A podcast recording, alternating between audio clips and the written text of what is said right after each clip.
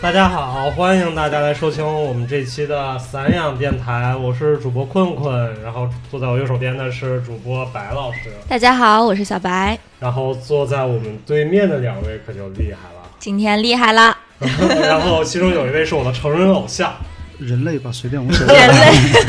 对 嗯呃，两位在专业领域很伟大的人类 啊，嗯，填词人唐映枫，嗯，大家好，我是唐一峰。然后还有时尚摄影师楚彤，大家好，我是黄楚彤。嗯，这期我们聊点什么呢？哇，这一期厉害了！我今天特意多穿了几层衣服，为了 防止聊的时候鸡皮疙瘩起来啊。 对，今天我们要聊的是恐怖片，对，然后为什么会聊恐怖片儿这个主题呢？这个其实又有一个小故事，对，主要是因为我跟映峰跟楚彤第一次见面吃饭的时候，然后我们一不小心就聊到了这个话题， 猝不及防， 对对，完全猝不及防。对，因为我和黄楚彤两个人是特别，主要是黄楚彤特别爱看恐怖片。谢谢。然后呢，我呢是因为对恐怖片不太有感的一个人，因为他的那个烂片率实在是太高了。嗯，然后对面这两位呢是完全，你敢看恐怖片吗我不，看，完全我们是不不。看，完全不对看的对，他们是那一完帮全不看，所以觉得哎这个话题有优势，我们就聊起来了。有优势，不是这个话题一开始是因为我们聊密室逃 脱， 对对对对嗯对，对，然后从密室逃脱聊到了剧本杀，嗯从一个剧本杀聊到了一个特别恐怖的剧本杀，对对吧？那个什么北京一夜的，我就是对就是啊啊，住一晚上的那个对对对密室逃脱，住一晚上那个，那个太可怕了，啊。就是就好像是把你拉到哪个地方去，是吧？对，郊区吧，郊区的某个别墅里头吧，就是反正包那种包两顿饭，然后睡一晚上 包饭的恐怖片，对，就是他会有一个仆人，你就是你们是，他那个场景是在一个国堡里面，你们有一个仆人，嗯，你你你们可以捅死那个仆人， 但是一一般没必要。 可以，对但没必要。然对，然后每个人他是有一个那种房房间，他是好像是那种酒水管够的，嗯，对，有一个房间进去之后，可能到半夜啊什么那种暗格子里会出现声音的，那个床会塌呀什么的，反正就是让你睡不好觉嗯啊对，就因为这个，然后这样的一个密室。对，然后我们就聊到了恐怖片儿这个主题。嗯，然后其实你知道，就是对于我来说，我我是那种我不是特别害怕恐怖片儿，但是我不会主动去看，嗯嗯然后恰恰是完全不 看，嗯，恰恰是那种我我要看我要看我要看，然后打开了一分钟，哇啊，我看不了了，我看不了了，我看不了了，就是那种恰恰正在往下楼赶来的路上，你 小一点说话。 嗯，还有人呢，对，今天我觉得今今天完美分成了两帮，一帮是不看派，一帮是非常暗看爱嗯对对爱对看派哈。对，呃，我在做这一期话题调研的时候，我看到一个特别有趣的一个现象，很多人说女性大部分特别喜欢看恐怖片，嗯，而男嗯性大部分是对陪着女女朋友去看恐怖片的。对，对，为什对么？对，为什么呢？ 为什呃其实么我也可以不用陪的，是吗？ 我只是纯粹的爱看而已，不是就是有那个黄楚点。黄楚彤完全不是这样子的。因为我在家里看电影的时候，我是特别需要人陪的，因为我特别爱分享，是那种强迫式、压迫式的分享，嗯就剧透式是吧？不是，就是你必须得跟我看。 哦，对 OK，OK 就是我那个电影找到了，你不跟我看，我就暂停在那儿，我也不看。 对，然后楚彤就会跟我来谈条件了。我今天陪你看一个，明天你也得陪我看一个。对，没错，我就说你陪我看一个恐怖片，我就陪你看你这个。嗯也不一定是恐怖片，他有的时候爱看一些那种玛丽苏剧和恐怖 片，二二选一，那我就选恐怖片呗。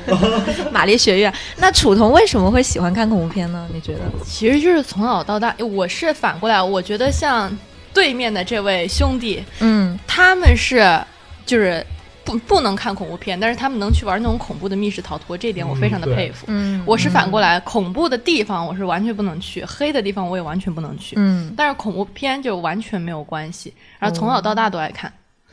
就很奇怪，因为因为我接触到我身边就是我的朋友，嗯，基本上真的就跟白老师说的一样，就是我们所有的女性朋友没有一个不爱看恐怖片的，就除嗯了他。你我是女性吗 ？OK，嗯然后其但是我认识所有男性朋友很少有爱看的，嗯，对吧？有但特别少。然后我就特纳闷，而且我认识好多朋友都是那种什么子，哎，不说不提子谦了， 就是他也是那种就嗯就是好多人都是那种就是我特别想看，但我又害怕，所以我一定要找一个人陪我一起看。嗯，就我，所以我就一直 get 不到这个点到底是什么。如果你真害怕的话，你为什么要看它呢？嗯因为那个就是乐趣的那那个部分嘛、就是自嗨的那个部分呢、他他为什么会嗨？就像我觉得我看电影都是我特别爱看那种，就是哪怕没有剧情，但你咚嗯咚咚咚咚咚咚咚一直开枪嗯对啊就行。我觉得我很长一段时间睡觉都是就对啊我只要放一个枪战片，我听见有人炸死啊什么那种，我就能马上睡着。 那嗨点就是一样的嘛，你喜欢咚咚咚，人家人家喜欢啊啊啊，啊，是你啊！对吧？这个咚咚咚是别人咚咚咚，啊 这是两回事儿啊。 OK，所以关于这个东西的理论就有很多的总结，但是我觉得我比较觉得总结比较对的是，就我们看鬼片的时候，就是大脑的脑部的体验会告诉我们说啊，嗯我们好像在一个很危险的环境里面，对吧？就是它很未知，然后它很恐惧，但是呢，嗯你的理性又告诉你你是安全的，所以你会带来一种矛盾的 刺激感，理性也没有告诉安全， 已经告诉我，哎呀 马上要相信那个感情了。就看着看着，突然沙发底下拉一只手，然后抓住你的脚，是这样吗？哎，对，但这个东西就比较有意思，因为我嗯是在那种恐怖片里头，我其实是得不到这个东西的。嗯啊，就是比如说，嗯、因为它恐怖片，它要不就是那种欧美的特别血腥的，要不就是那种比较东方的、比较含蓄、比较诡异的那嗯种状态的。嗯对，但是这两种我其实我都不太能找到快感。就是首先，我看欧美那种血腥片儿的时候，那就个是特爽，我我每一个我特别喜欢看。嗯，不是得看那个片子的整个制作道具怎么样。对，就是那种，对，就是如果完全是那种 B 级片儿的那种拍法的话，我就其实我我也 get 不到那个爽点，但我会对对但我会觉得。很可爱，大家都很可爱，像就像个动画片一样，很可爱啊、然后像东方的这种，比如说像《午夜凶铃》啊，或者像是《咒怨》呢，妖 不行，嗯，就是那种关于未知的那种恐惧，但其实我也不是特别，就是说会被抓到。但是我是对未知恐惧很敏感的一个人，就是说我在读文字的时候，嗯，对，比如说你刷开那个知乎什么什么一句话的恐怖小故事啊，经常吓得我、呃不，行不行的。但太可怕了。对，但是一旦把那个文字就转换成了那个影像，特别是一当一个鬼出现，它它在那个画面里面停留超过三秒钟之后，我就觉得他是个傻叉。对，就会有这种很尴尬的一个东西，就是在他出现之前，比如说家里有什么异动啊，有一些非常奇、非常诡异的一些事件出现，有声声响，我是能够就是强迫自己，呃，去相信它的一个存在。但是当那个东西变成一个实物的时候，我就有点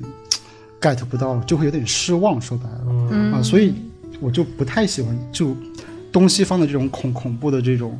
美学，恐怖美学结合的比较好的，比如说温子仁嘛。嗯，对死人的。对，上次也说啊到过，就是我就不太喜欢，因为我觉得他那个更像是一个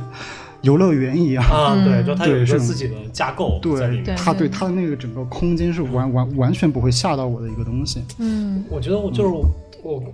我跟英峰点有点不太一样的点是，我特别害怕看恐怖片的原因，嗯并不是因为那剧情，嗯那种剧情我其实不太害怕，嗯我害怕的是它里面出现的一些细节，啊，细思恐极的东西，就就是比如说，就是我印象中最深的是我上小学的时候，啊然后我们班里同学他们有一波人特别爱看恐怖片儿，小学时候他们看了那个《午夜凶铃》，嗯嗯然后所以大家下了课就都在讨论那个，我就讨论不了。嗯然后我没办法，然后我就让我爸买了那个碟儿，然后我自己在家看。然后其实《午夜凶铃》整个那片子我看下来，对，那是个科幻片儿，你知道吗？不是那个那个，我觉得最可怕那个点不是说那个什么鬼啊什么乱七八糟那个，最可怕的点是我以后没法直视电视了， 嗯，对吧？就连锁反应，对，就我就我就再也没法看电视了，就一看那个电视我就想完了，完了我要凉了。嗯然后到了高中的时候，我们班里面又是大家一起看，在宿舍里面看那个《鬼来电》，你看过吗？啊，看过。嗯就《鬼来电》那个时候是我是不能再也不能听铃声了，嗯就是一有铃声，我只要一一 get 到这个点，我就一听到那个东西，我就一下有应激反应，嗯嗯就特别特别害怕。包括去年的时候，我们看那个昆池岩，我们家、嗯，昆虫就是其实那个，B-box 那个， 怎么还有 B-box 呢？你看了吗？你看了 吗？ 对，我没有就在后面那我个没鬼看出来，叭叭叭叭叭。这么神奇的吗？OK，那个他他就把我给吓吓尿的那个点，是因为他们那个昆池岩那个房间号跟我们家房间号一样嗯哦，一模一样，对，吗就是因为这个，所以我们害怕了。嗯，就是所有都是这种这里面的一个东西，它如果跟我生活重叠了，嗯我就会特别害怕。这就是为什嗯么那个欧美的恐怖片我从来不害怕，就因为欧美那个哪怕他那种招魂啊什么那种，嗯嗯我知道我一辈子不会住的那种那种房子里，嗯所以他就没有任何东西能跟我重叠。嗯，嗯嗯，我是反过来的，我这比较神奇，欧美那种血腥片我是完全看不了的，为什么？你是觉得痛吗？我会就会难受，嗯，就是嗯鸡皮嗯疙瘩，就什么什么钉书机、钉眼皮啊这种这种事情。我我但是我以前也会一个人在就是在家里看或者在学校看，但是那种我我受不了。但我比较喜欢看那种因为整个氛围而影响你的那种嗯恐怖那就片。是日本的、韩国那种。嗯，对对对，然后当时我记得大部分的恐怖片都已经看完了，没什么可看的了。然后高中就看了一个动漫，叫做《寒蝉鸣泣 之时》。啊，我听说过，没看过。当然，就是那个嗯动漫里面那个声音让我就是印象特别深刻，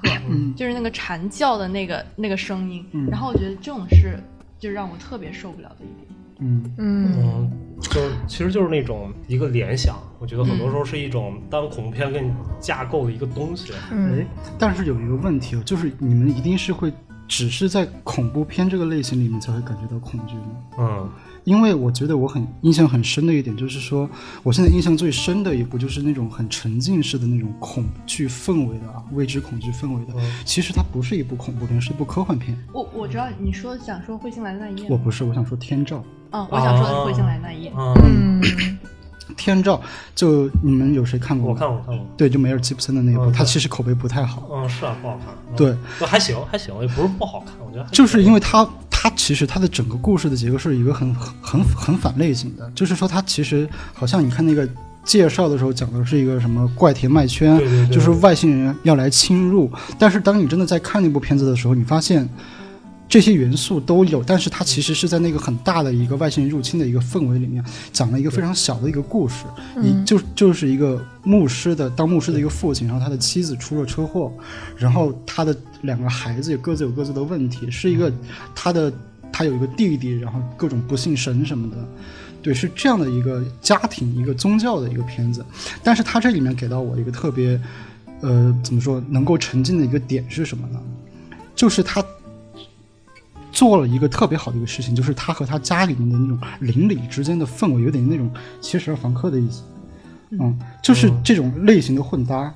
嗯，就是因为它混搭了一个就是这种剧情片、生活片的一个感觉。当在这种片子里面，突然你看到啊，他们家的电视新闻，就是这家孩子在吃那个早餐的时候，你可能心思你是放在觉觉得啊，他什么时候能能够孩子能够和父亲之间解解决他们之间的矛盾呢？点在这儿的时候，新闻里开始播了，说啊，今天在某某个地方，我们就是发现了，就是说更具体的，就是有一个观众。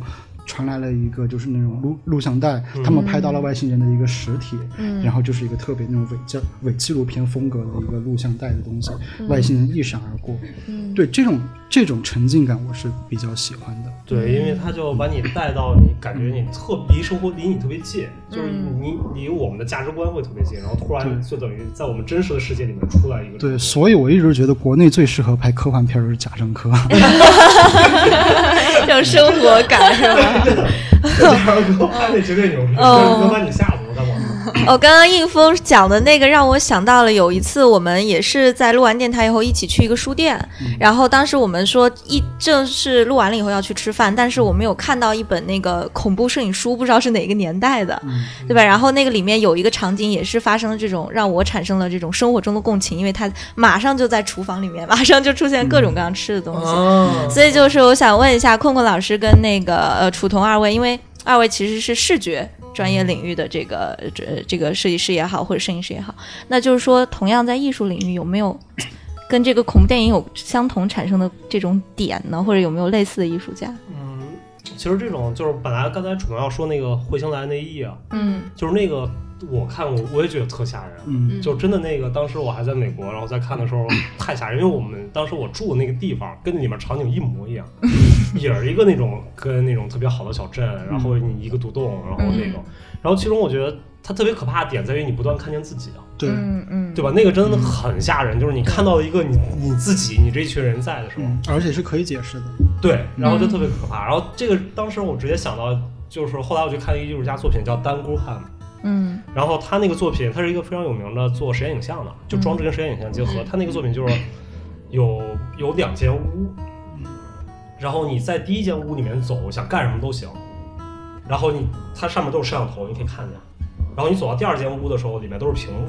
嗯，然后当时你以为那个屏幕在放的是正在录像那个 CCTV，、嗯但实际它是慢了几秒钟。嗯，嗯，所以就有的时候你刚从这个屋里走出去的时候，你看那个屏幕，你还在那个屋里往外走，嗯，嗯，哦， 就所以就特吓有人，点吓人，没 水吗？能明白吗？嗯，就那种感觉就，我操，就细思极恐。就有一种照镜子的时候你笑了一下，然后你不笑了，镜子里的人突然笑了一下，是那种感觉。对，，然后我还有一次去在在孟菲斯，嗯好像是在孟菲斯的一个美术馆里面，然后当时那个那个美术馆藏了那个布那个布鲁斯瑙曼、嗯布鲁斯诺曼的作品，就布鲁斯诺曼都是做那种什么精神特别吓人那种东西。嗯嗯就当时他那个那个美术馆有个地下室，啊嗯就他有一个箭头指着说什么还有更多的啊 more exhibition 什么的。然后当时我们四个人去的，嗯结果他们仨就我们分开转的，他们仨就没了。嗯我说哎，底下还有一展览，那我就下去吧。我还想说下去看看，然后回来告诉你们。然后我下去那个地下室之后，就是一个特别长的走廊，就一个很窄的走廊。你走走走走走到那个走廊尽头，嗯有一个小标签儿，嗯上面写的是是一个 Bruce Norman 的一个作品。嗯然后我就走到那个地方的时候，就它很黑，灯很少。你一转头，它是一个更就越来越窄、越来越窄的一个走廊，特别长。然后那个走廊发着绿 光，然后在那个走廊尽头有一个很小的电视，就你根本不知道那是什么东西啊，嗯所以你就要我就我当时已经吓尿了，快，然后我就说那我要走进去看那个电视到底是什么，要不然我没法吹牛逼啊回去。嗯然后我就就走走走走进去的时候，到最后那个那个那个那个空间大概就是你一个人，两边就是墙了，他那个做的，嗯然后那个地上一个小电视，然后我看那个电视的时候，是你自己的背，就他那个地方边有一个哦，摄像头正好是在那儿，然后一回头再一回，我操，那时候就整个人就软了，你知道吗？然后就是绿色那种光，嗯然后我就呜就跑出来了， 然后赶紧跟我说，哎，有一特牛逼的作品，你们去看，然后就去看。好吓人啊！果然该多但其吃实那种，就是我现在回想起来，我都一身鸡皮疙瘩。就那个就特别，他因为 Bruce Norman 很多，他有好多作品也是做那种人心理恐惧。嗯就是他最有名的那个作品是，啊嗯他特逗，他当时刚到纽约特穷，然后要没地方住，嗯就找个艺术家，艺术家说行，你可以在我这儿，我免费让你住。我说啊太高兴了，我到工作室。嗯然后那艺术家说，说我只有一个条件，嗯就你不能在我的墙上打任何东西，啊就不能钉，也不能干嘛。嗯 Bruce Norman 说，那我这怎么怎么挂画啊？嗯然后他说那我不管，然后布鲁斯·诺曼就在他自己的那个他那个房子里面又搭了两面墙，嗯哼，就是一个窄走廊上面就挂挂画，嗯所以就是我估计那个作品应该是从那个作品来的，嗯从他最早的作品来的，嗯嗯所以就太吓人了，我就在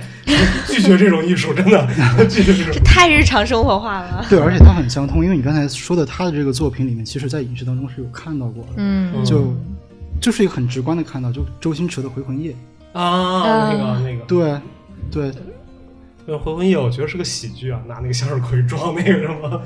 他那部片装子杀手不太冷，对他那部片子，我觉得蛮有意思，对对对好就有看的就有点被低估了，对对在对在当时，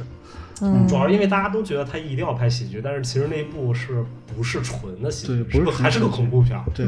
而且是很恐怖的。它的整它的整个的配乐，包括像，因为它那个配乐是胡立伟做的嘛，就是香港一个特别牛逼的一个配乐大师，啊嗯对，包括它的整个的一个手法也好，它其实在恐怖这方面做的非常足哦，只是融入了喜剧而已。，对，对，在当时这种类型其实不是太多见。嗯，现在也不多见。 那楚彤呢？看了那么多恐怖片儿，有没有想着把场景运用到自己日常生活的拍摄中试 一下？运用倒是不能 这么运用，呃，设计师不懂，设计师不懂。对，就是嗯对，但但其实我觉得我从来看恐怖片，为什么说我不能看欧美那种，就不喜欢看欧美那种，或者是说不喜欢看就是鬼直接在你面前的那种。嗯其实一直以来，我从小到大爱看恐怖片，就是源于一个自己好奇，但其实又胆小。嗯所以其实一开始没有看恐怖片的时候，就那时候可能还没有什么电脑啊，这时候就是那种时候，大家那时候不是都很爱买那种什么十块钱一本那种故事会来看。对对嗯但是大家看故事会的时候，我不看故事会，我是买那个十块钱一本的鬼故事。啊，还有这个呢，是不是专门的杂志？对，就是一小本，跟故事会一样大。我是买那个《世界未解之谜》一整套，哦我也买过那个，跟你们一比我就 low 了。我记得有一本杂志叫什么《少男少女》，是青春杂志，但它有两个版少金男版少女恐怖片金，版、金版、对银对版，对我对，也是买。恐怖 那版。个我没买哎我过，没有只买，我只鬼看故过《事。知音》。那个应该是我最值得炫耀的之一。然后就导致了我就积累了特别多的这种恐怖故事的这种小故事，然后让我以后去吓人。所以我我后来就是因为小的时候看那个鬼故事书啊，然后有很多什么什么女生宿舍的什么什么穿红衣服的女孩啊，什么人头拖把呀，什么就是从一个什么门的那个猫眼里看进去是一个红色的眼睛的女孩啊，就这种东西看了很多之后，然后我上高中的时候就很喜欢，就是就是琴房关门了，因为我当时读艺术院校嘛，嗯琴房关门了，大家就去那个教学楼，嗯教学楼晚上是没有人的，然后大家就围一圈，然后开始讲鬼故事，就很喜欢搞这种事情。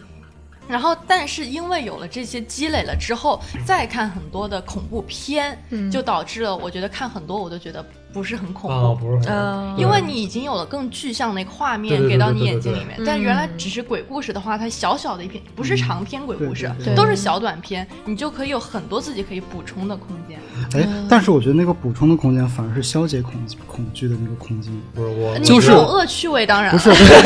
就是因因为我因为我因为我很我很我小的时候看这些恐怖故事的时候，我就一直在想一个问题，比如说就是那个什么人头拖把，嗯，他不是就到那儿的时候描述到那儿就是戛然而止了吗？嗯，那我心脑子里就会想，然后呢？啊我我拿它拖 地吗？ 嗯对，嗯好现实生活化，就对，就是在那个针孔里面，我看到了一个红色的眼睛。嗯，然后呢，我开开门我开门的话，他整个脸都是红的吗？所以你想要假装科拍吗？ 对，就是因为你不知道他的然后，他的这个恐惧就只能是凝聚在他那个桥段里头，他没办法去延续嗯但它是。你如果你当天看完了之后，你就住在宿舍，你半夜还去不去厕所呢？去了，我是不去对，的。我也不 是，不是因为因为这个是没法佐证的，你知道最可怕的点，我觉得很多恐怖片就恐怖那个是你无法去佐证的。嗯就我印象特深，就本来想讲个笑话的，结果结果就是先讲一个笑话吧。就是当时我们上小学的时候也有嗯楚童那种，就是我们班有一个男的，嗯，我现在觉得他妈他是个神经病，然后就老天天讲我们就去吓我们。嗯然后我印象特深，他给我们讲了两个恐怖片儿，把我吓到现在。第一个是那个接水那个里面，他说有个人头，然后你接着接一开始水，然后突然那个人头只要一看一想搞你的话，他会喷血，所以你接那个水就是红色的。嗯，然后，然后当时我们就都吓尿了，晚上不敢接水，渴了，每个人渴得跟狗一样，就是就真的就没法接水。然后后来我们就告诉我们我们的那个数学老师，我们数学老师一个山东大汉，一米九几，男的，这怎么还带告老师的呢？ 幼不幼不是稚？因为。 然后，然后结果就那那天下了课，然后我们老师盯着那个男孩儿，就讲故事那男孩儿倒那水缸，里面有人头，你说是吧？我啪给他一巴掌，你他妈给我打！你他妈给我这冒红色，你冒出红色来，哎我跟你姓！就各种真的，就他是那种就真的就把那个同学胖揍了一顿。嗯，然后之后我们就觉得，哦他妈的，再牛逼的恐怖片儿不如我们数学老师厉害。嗯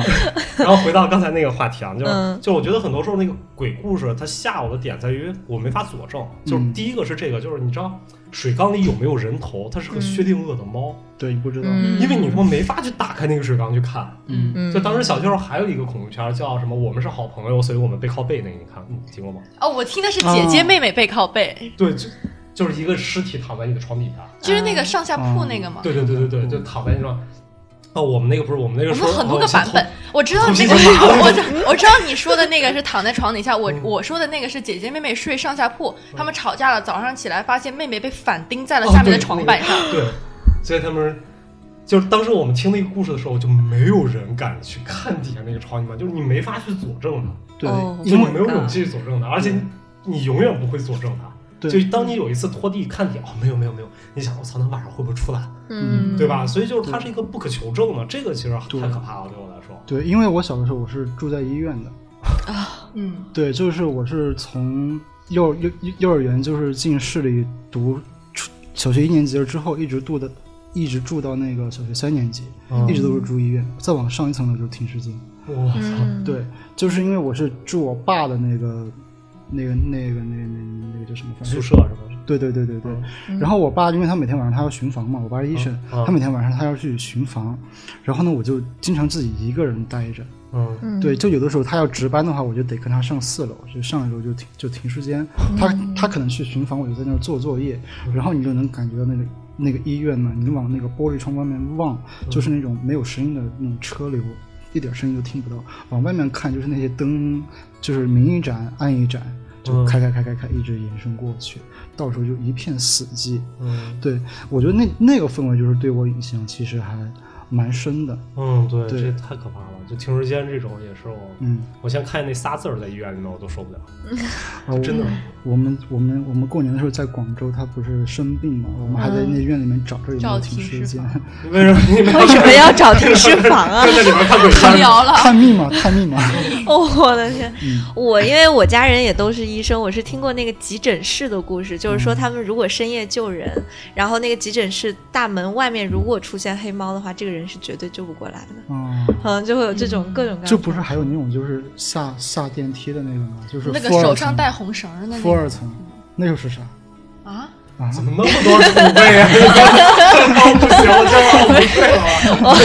我我们电台里第一次出现 CP 党，太有意思了。不行，我操，我的动森还没来，我今晚怎么睡 觉？动森可恐 怖了，不是因为， 对，就是因为小时候看太多这种恐呃鬼故事，但是后来到了高中不看，又发现恐怖片没意思之后，嗯然后呢，我们的猎奇点就在于两个地方，嗯一个是在于去看那种都市怪谈。啊嗯就是其实没有鬼了，然后但是你就会特别瘆得对慌。对对对对比如说什么，你晚上睡觉家里有一条狗，然后呢，因为你习惯摸着那条狗睡，那狗会偶尔舔舔你的手。结果其实半夜，然后有个小偷进来了，然后呢，他就很害怕，然后还是把手放到狗那个地方舔舔它。然后早上醒来的时候，发现小偷在床头留了一张纸条，发现他狗死了。他说：“你觉得昨晚舔你的人是谁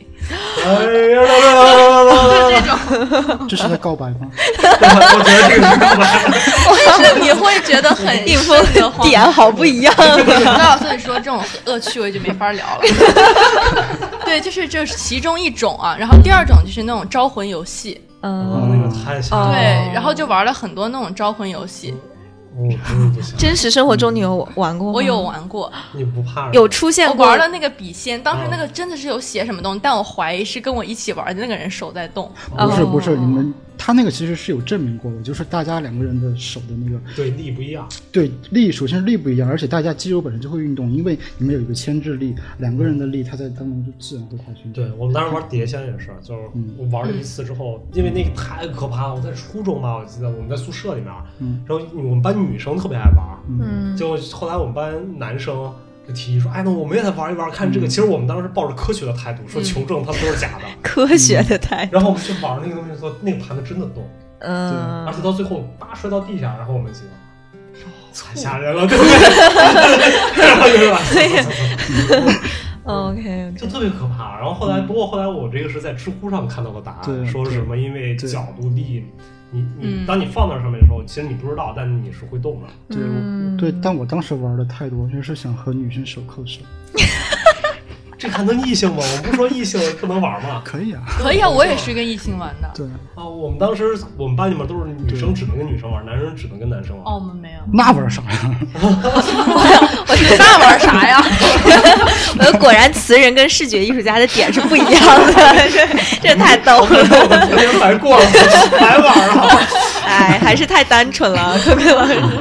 哎，不过像你刚才说的那种像都市怪谈，我到现在我都是很感兴趣的，因为就是感觉这几年就是在国外的网络上，感觉国内还不太有，就是国外的网络上一直很流很流行一种叫什么情叫什么情景实境的一种游游戏类型，就是比如说他有一个自己的一个社交账号，嗯，可能是在 Twitter 上，可能是在 Ins 上，他可能就是说，比如说开始慢慢的发一些非常奇怪的感觉，像是神经病发的东西，你可能发段时间就开始有人关注你了，比如说我养了一个什么娃娃呀。哦啊哎，对对对对对，就是他可能会会会哦持续一年多、嗯好几年的时间，关注的人越来越多，然后他也实时更新。这个其实就是一种那种情景实境的一种游戏，对，是一种游戏类型。但是国内我觉得没玩，因为它和造谣离得太太近近了。太嗯太太对太近了，不因是为真，这这个现在国内差太远了。对我跟你们说，我们第一期对节目就是因为批判了，没有彻底批判网络算算命命，然后就被封了， 对不让上，你知道吗？真的就不让上架不让什么的。对，嗯嗯，而但这个其实我觉得，哎，你说你说，就是我觉得这个跟我们嗯昨晚上、前天晚上玩那个还挺像，就本格推理。啊，我们嗯，前两对天玩那个本格推嗯理，就是那个什么企鹅企鹅肉的吃企鹅故肉的事，故事，对吧？那我没有没有没有你们俩都没有玩，哇，那么经典的东西，我们没有没有没有没有，就是那个我们我们经常喝酒的时候玩那个，原来在纽约的时候，就是我会给你讲一个故事，嗯然后那个故事只有结尾，啊我！玩了，我在那个剧组的时候对玩对了，对对对对对对，啊，然后你们要推整个对故事是什么，就是怎么特推理。特别搞笑。那次我他推出玩来那了个，嗯他推的时我们候推出来了，只不过是要两个多小 时。不是那天很搞笑，就别人让他推一个东西，他说这玩意儿是什么？他拿给我一看，我整个故事就知道，因为我看过这个鬼故事，啊，对，他就没玩儿。我小时候就看过这个鬼故事。不是跟你说特逗，就是那天我们上一期录完的时候，嗯就是我白老师，然后赤赤还有文文涛嗯涛，就上一期那超法师，然后我们晚上去吃饭，吃饭的时候我就跟他们讲，给他们仨讲，嗯就他们仨就是就推了好长时间才推出来，嗯然后晚上文涛是个男嗯生，然后文涛回去就发给他女朋友了。嗯，就是那个问题，那个推故事不是你要问问题吗？嗯一共对问了他仨问题，就把整个故事知道了。没看过，啊，而且那个故事是关于前男友的，就是就是对我们他都他没他有有一猜个出来是关于前男对，友。就他那个，就是那个文涛的嗯女朋友，真的就逻辑太缜密了，就通过那个题干就，然后就一步一步分析，他就他把他那个思路过程跟我们说了，我们看都傻了，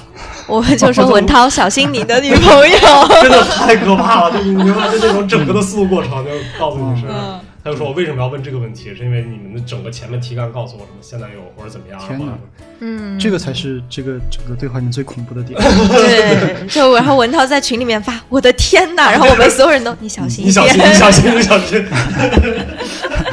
这太 逗了。呃，所以刚刚楚彤说的几种类型，让我想到了他们现在有些人在知乎上说梗，就问说惊悚片、鬼片和恐怖片的区别是什么？我觉得这个楚彤应该是可以分辨的，惊惊悚片、恐怖片片和和鬼鬼片片，它是一个类似于脑筋急转弯的一个梗。我觉得这个是每个人心中有一个答案吧，嗯，不是，他都说脑筋急转弯了，这是我觉得脑筋急转弯 啊。但是也没有那么 惊好。悚片、鬼片、鬼片和恐怖恐片，惊悚片是区别鬼没出来的时候，啊，你找到了梗，然啊后对呢吧？？然后然后恐怖片是鬼马上要出来了，鬼片是鬼出来了，对，他就说惊悚片是，等一下好像有鬼，然后鬼片是哇真的有鬼，然后惊悚片是到底有没有鬼？哎，对，这个比较好，这个比较好。我现在要脱发了，对，对，就就因为我看片儿，我就特别不喜欢，就是最后那个现象真的就用鬼来解释了，是嗯我对是对我觉得不太喜欢不好玩的啊，对，就不好。玩儿。嗯，所以，所以我推荐你看那个《双瞳》嘛，哎呦，你嗯们也吓死了！我看那封面我就已经不行了你。们一定要看一下，是一个是我是我觉得是就是华语电影里面最好的一部恐怖片。嗯呃，对大概讲一讲他在讲些什么呢？它是讲的是你看一下封面，你一就知道个道教的一个组织，他们是一个邪教，他们想要去杀人枭，人枭就是犯了罪恶的人，他们想杀这些人，然后来成来成仙。嗯，但是它其实是一个探案罪的一个结构，《唐人街探案二》有看过吗？呃，我看我完看，全超双对瞳的，超的双瞳，但是、哦对质感差太远。嗯嗯嗯，嗯，不是主要是因为那个梁家辉演的，嗯对梁家辉，然梁后家那辉个导演太是恐陈国怖了嗯富。。梁 家辉太恐怖了，梁家辉我觉得 他跟梁家辉有什么关系我？觉得他演他演恐怖片儿，就是他他一出来，你你知道那是恐怖片啊儿，你就觉得他一出精来，分的。对，然后我就我就吓死了。因为 对，因为它的那个整个结构，它其实给的特别好。因为最开始的时候，它你发现了很多的灵异事件，就是嗯比如说一个人在办公室夏天的时候，但是他死因是因为被冻死的，啊，哦，对这不是在夏那个天的时候嗯那那个叫什么？那个日剧里面不是也有一集这个吗？大概类似吧。轮啊到对你对桥对段，那个然非后正常死亡，对，然后嗯，然后女生对，然后哦 然后比 如说。怎么回事然？后比如说，就是里面就是有一个牧师，一个国外的一个牧师，他是躺在自己床上睡觉，睡到一半儿，然后翻身就挠肚子，挠出一堆血，起来一看，肚子被缝上了，就死了。然后第二天那些法就是法医过来看，他的肚子是被人把肠子掏光了之后，再把洗干净，再给他塞回去缝上。但是我们能看到的画面就是他在睡觉，睡到一半儿的时候，看到床单上有血，一拉肚子死了。就是前面的整个开肠破肚、洗肠肠子再塞回去、再缝上的整个过程是没有的。我觉得他的这种恐恐这种悬念就制造的特别好，而且这个电影最妙的就是它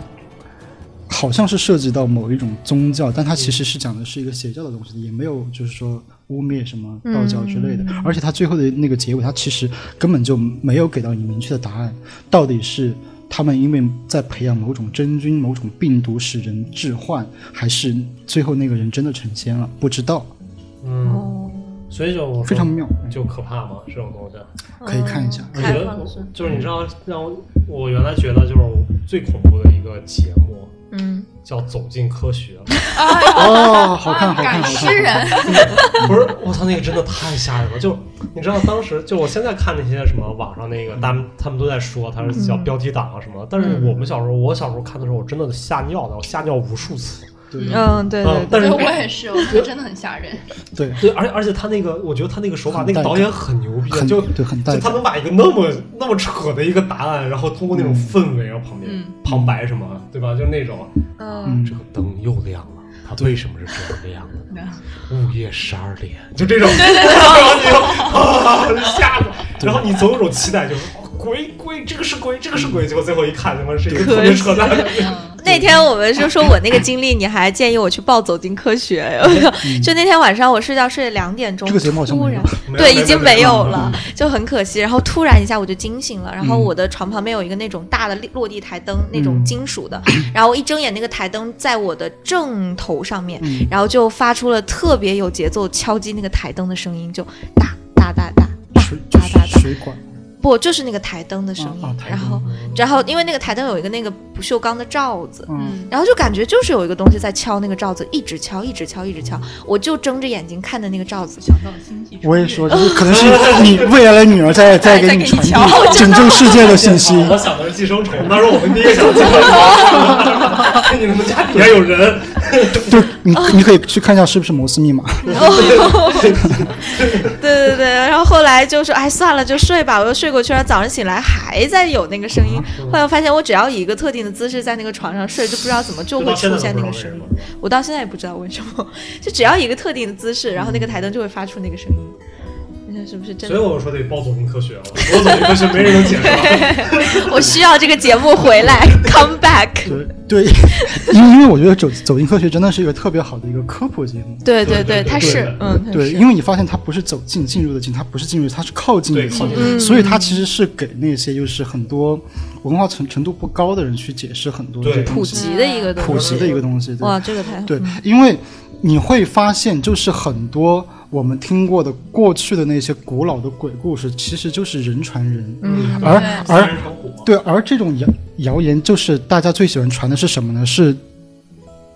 最有娱乐性的那个部分。嗯嗯，对对，就是比如说，我今天我在那儿看到一个什么东西，我可以忽略很多现实的细节，对我我我只给你说，我看到了一个什么人突然出现嗯了，嗯但是他其实忽略了很多别的信息。两个人一传播之后呢，就变成了鬼故事了。对嗯对，就是你你会觉得，就是说，在那种小的那种社群聚聚集的，或者那种村落或者那种小镇里头，这种故事是最容易传播的。嗯很多那种悬疑的东西，对，我记得就是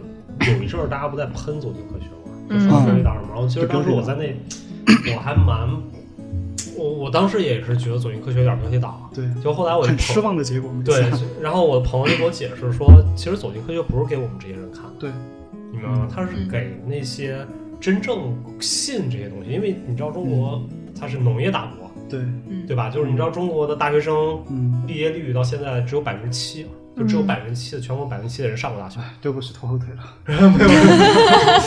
没有，所以就是他有很多很多给那些人去看嘛，嗯，所以就是对于他们来说，他们真的有意义啊。就对包括我最近在反思国产片儿、国产连续剧啊，就是我前两天看了《安家》，嗯， 然后我我我都我都我都我都我真的我实在欣赏无能，就是我我也是，就他你也我是，不是说受不了了吗？ 然后对，就真的就是你受不了。但我想，我说我我就要看你这故事他妈怎么完。我每次都是这样，看你这故事怎么讲完。嗯但你你总会觉得特别那种不现实对，然后模板化，对吧？对然后人物都是极强标签化。超但是现他实，嗯但是他在很多小城市里面，那些人真的是相信的，嗯对吧？他其实这种东西，所有的连续剧，它是在传递一个价值观。就你知这道不吗是？最可怕的，不是，你知道吗？我以前特别好奇的一个一个事情是什么？就是说，在这种戏剧，就是在电视机开始传播之前，大家吵架是怎么吵的？因为你会发现，其实现在的很多人吵吵架，特别是那种可能有文化的人，就叫争执，叫辩论了。嗯但是很多就是那种偏远的地方，他们吵架，其实他们吵架模式非常戏剧化。怎么着？骂街，一哭二闹三上骂吊。街也好，他们吵的那些实际的一些用语，除了脏话的部分，但是他们其实还有另外一个部分，就是带入了某种戏剧的成分，嗯哦就是两个人啊，我过得怎么样那种。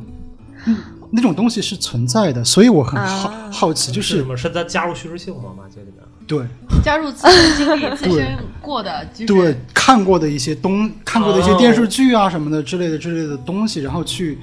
完善自己的一个行为。所以我在想，当时如果没有电视剧的时候，大家吵架是怎么吵的？嗯对，不是，嗯这个突然让我想到了，我我昨儿还跟学生上课在讨论这个问题，嗯就是我学生在看那个 《酸萨格论摄影》，然后他《酸萨格》有一个很重要的理论，他就说。那个超现实主义就是超现实主义的油画是 make sense，的、超现实主义的摄影是嗯不 make sense 的，就是嗯然后其中很重要的原因是叫他他说给摄影提供两个非常重要的点，第一个点是摄影这个东西，嗯它媒介属性本身带有的是让你第一个点是让你增加经验，嗯然后第二个点叫确确认经验，嗯就是所有的电视，但是其实绝大多数艺术媒介，包括电影来说，它只有增加经验这一这个东西，没有嗯对确认，经对验，没有嗯确认经验。对，嗯嗯所以这个其实是很有意思，就是我们当我们去看一个电视剧，去脑补出来一个东西的时候，嗯我们不会信这个东西是真的，嗯嗯，但我们会用它来举例子。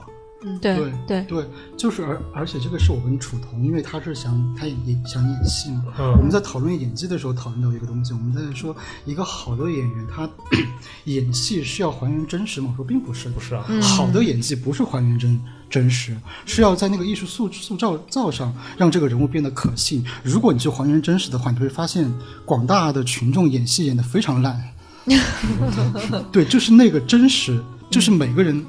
去带入那个环境的那个真实，也是带着演的那种成分的。你自己的那个角色，有的人演得好，有的人演演得不好。嗯对，但是戏剧里面的那个演，它只要是符合那个情境是合理的，那就是演技好。对，我觉得这个这个例子就是日本，你去看日本那些演员，就那些日剧，我前两天不刚看完那个什么《我是大哥大》啊，对对对，啊，就特别搞笑，强烈建议你，我操，太逗了！嗯嗯就是它里面那个人物夸张到，就是你他一眼你就知道这不可能，嗯，就他把那种夸张演到极致了，嗯但是他在整个剧子里面你不会觉得突兀，就你在那个剧集里面，嗯你嗯明白？就他太夸张，就那个人一出现一个什么事儿，他马上那个脸就嗯变成老鼠了，嗯但是他在那个情景下就是符合的，嗯所以我觉得就是当我们在看，就是因为我们接触太多像欧美那种演技过来了，嗯其实欧美那种演技它是更贴近于生活，就是他说一直我们日在常看见，对嗯我们看见是什么样，我们就要是什么样。对，对，在尝试着去贴近。对嗯，然后但是日本那个有很多很多的，他们那个演员演的那个方向，我觉得很有意思。他是嗯，我就是把那个独白，把这种场景直接表现出来，对，嗯对，所以这个其实是两种完全不一样的方式。嗯，就是你做搞艺术、做摄影，我们有的时候也是这样。就是第一种方式是 OK，像街拍，嗯街拍是特别典型的，就是我要重现这个东西，啊嗯，对，对吧？我让你看见一个悲剧，啊那悲这就是悲剧，你去理解这个悲剧，啊嗯对吧？Work Evans 那种或者什么 Dan Evans，他们都是这样。嗯然后，但还有一种是 OK，我不给你这个悲剧本身，我给你塑造一个氛氛围，嗯或者我给你一个假的东西。嗯就当当你进入那个氛围，就跟恐怖片本身的时候，你自然感觉到，哎呦，有点吓人，我操，哎呀，这个小孩太可怜了。可你不知嗯道那知道那个小孩是谁，你也不知道他发生什么，或者那个发生的东西是假的。嗯，所以其实这两种方式，我觉得在就在我看来，它都可以。只不过对我来说，我觉得第二种更有效。对，就是当我们成立就行，成立就行。成立就行。嗯对而且接受的群体观众也都不一样。对对对对对对对。嗯哎，但我说到这个，我还是挺受不了，就是那种日本恐怖片里头，明明鬼都出来，那个人趴在地上叫半天，不知道跑 吗？哦 这个是是有证据的。你知道？这个事情啊，你先说，你先你嗯说。你你你说。不是这个我，其实我一直有过一个困惑啊，嗯就是你在面对那样的情况下，你到底能不能跑？因为可呢，能不能跑，但是你的那个嘴是不会一直张得那么大的。我 不知道是什么情况，保因保持为同一种面部的，我不知道你们有没有过一种就是做固态梦的经历，就是在嗯现实生活中可能遇到一个什么事情的时候，你会觉得你肯定会跑的，嗯，但是在做梦的时候，你遇到一个事情，你你会觉得你自己跑不了或者跑不动。嗯，哦是是是。嗯嗯鬼嗯压床。鬼压床吗？说是不是不是不是，这个有有就有一点点偏呢、就是我不是说那个人在极度恐惧当当中，他一定会跑，我只是说他的那个戏剧化的那个反应，一个固态的表情就，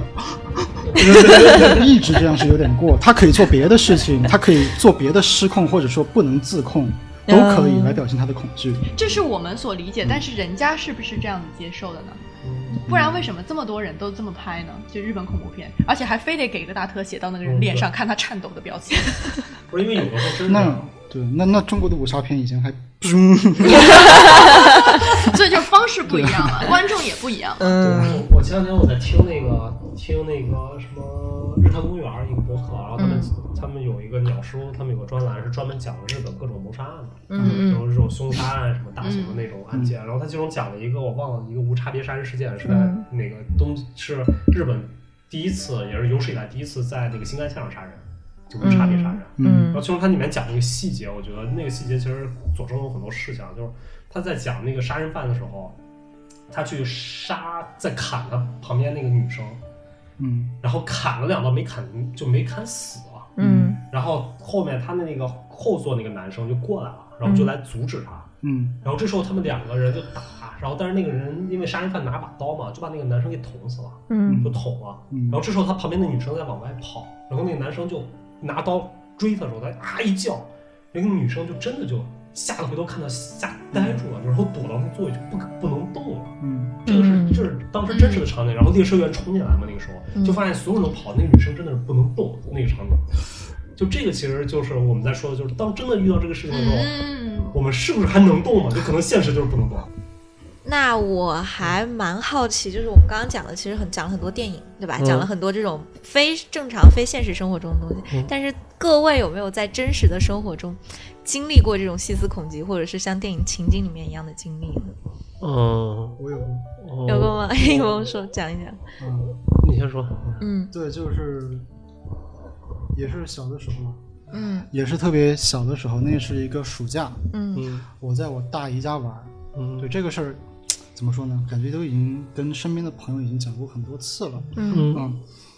是在我的那个大姨家玩儿，然后呢，你知道那种时候小的时候那种零食嗯铺嘛，卖那种零食会有一个那种可以组装的玩具，有一个会塑料的，嗯可以附送的，可能也就一个拳拳头大小。嗯嗯我记得特别清楚，然后我打开那袋儿零食，里面送的是一个红色的一个鹿头人，嗯，对，只人是什么东西？ 路头人鹿头人是有鹿头的。对，就是拿了一个武器，然后一个 娃娃然后， OK 对 OK，，就是红，就就红颜色的，然后那种塑料还滋边儿的 那种，特别差。好现实感。边的。然后呢？对，然后我就在那个我哥哥的房间，我哥哥的那个房间可能也就十来平米吧， 嗯嗯对，十来平米。然后他我们他的那个呃课桌是在那个窗边儿，嗯夏天特别热，嗯，他在我旁边写作业，我就在那儿组装那个鹿头人，但是因为质量实在是太差了，就是他的那个口根本怼不进去， 对我 嗯脑子里就有画面了。嗯对，就怼不进去，然后。也很安静，就是因为是在农、在农村里，就是可能就是说你往往外走二十米，就到了那个大道旁边，全都是那种秧田，嗯秧田的旁边有些人有阿姨推着车在卖冰粉儿，在往那边走，我四川人，旁边就是那种小茶馆儿，茶馆儿那些老老人家在打麻将、看黄片儿什么的。嗯对，然后我就在我哥哥的房间里逗那个鹿头人，然后你就会感觉到就是一股一股的热浪，非常的热。嗯这个时候就出现了一个我到现在我没办法解释的一个事情，嗯嗯，是这样子的，这个是那个鹿头人的脚啊，嗯他是这样，我当时把它就这样放在那儿，那那个鹿头人的脚呢就这样竖着飞了起来，飞到大概和我和和我额头或者鼻头持平的位置，就这样转了一个圈儿，转了一个圈儿，然后又落了下来。整个过程我不能说我记得是几秒，但是我觉得那个挺快的，但是想想又好像很漫长，就约等于五秒钟吧，就这样的一个过程。对，然后啪掉的还挺响，嗯然后我问我哥，我说你看见了吗？嗯我哥说什么，然后我们就愣愣了一下，然后我就哇一下就哭了，然后我就直接从他那个房间冲出去，我觉得他那房间突然就感觉那个色调一下就变暗了，压下来了，我的赶紧妈！冲冲出去，外面阳光明媚，就去那个茶馆找我的大姨，嗯找我大姨，我跟她说巴拉巴拉巴拉说了，然后我大姨就安慰我，哦，我觉得我说了这么悬疑的一个一个，那大人应应应该就觉得啊，不会吧，我们找一个辟邪的之类的，没有，大家就来问问啊，你看看，可能是风吹的，你看眼花了，巴拉巴拉巴拉巴拉巴拉巴拉怎么样？然后我就一直在跟他解释，嗯这个个横竖着飞起来风不会这么吹的。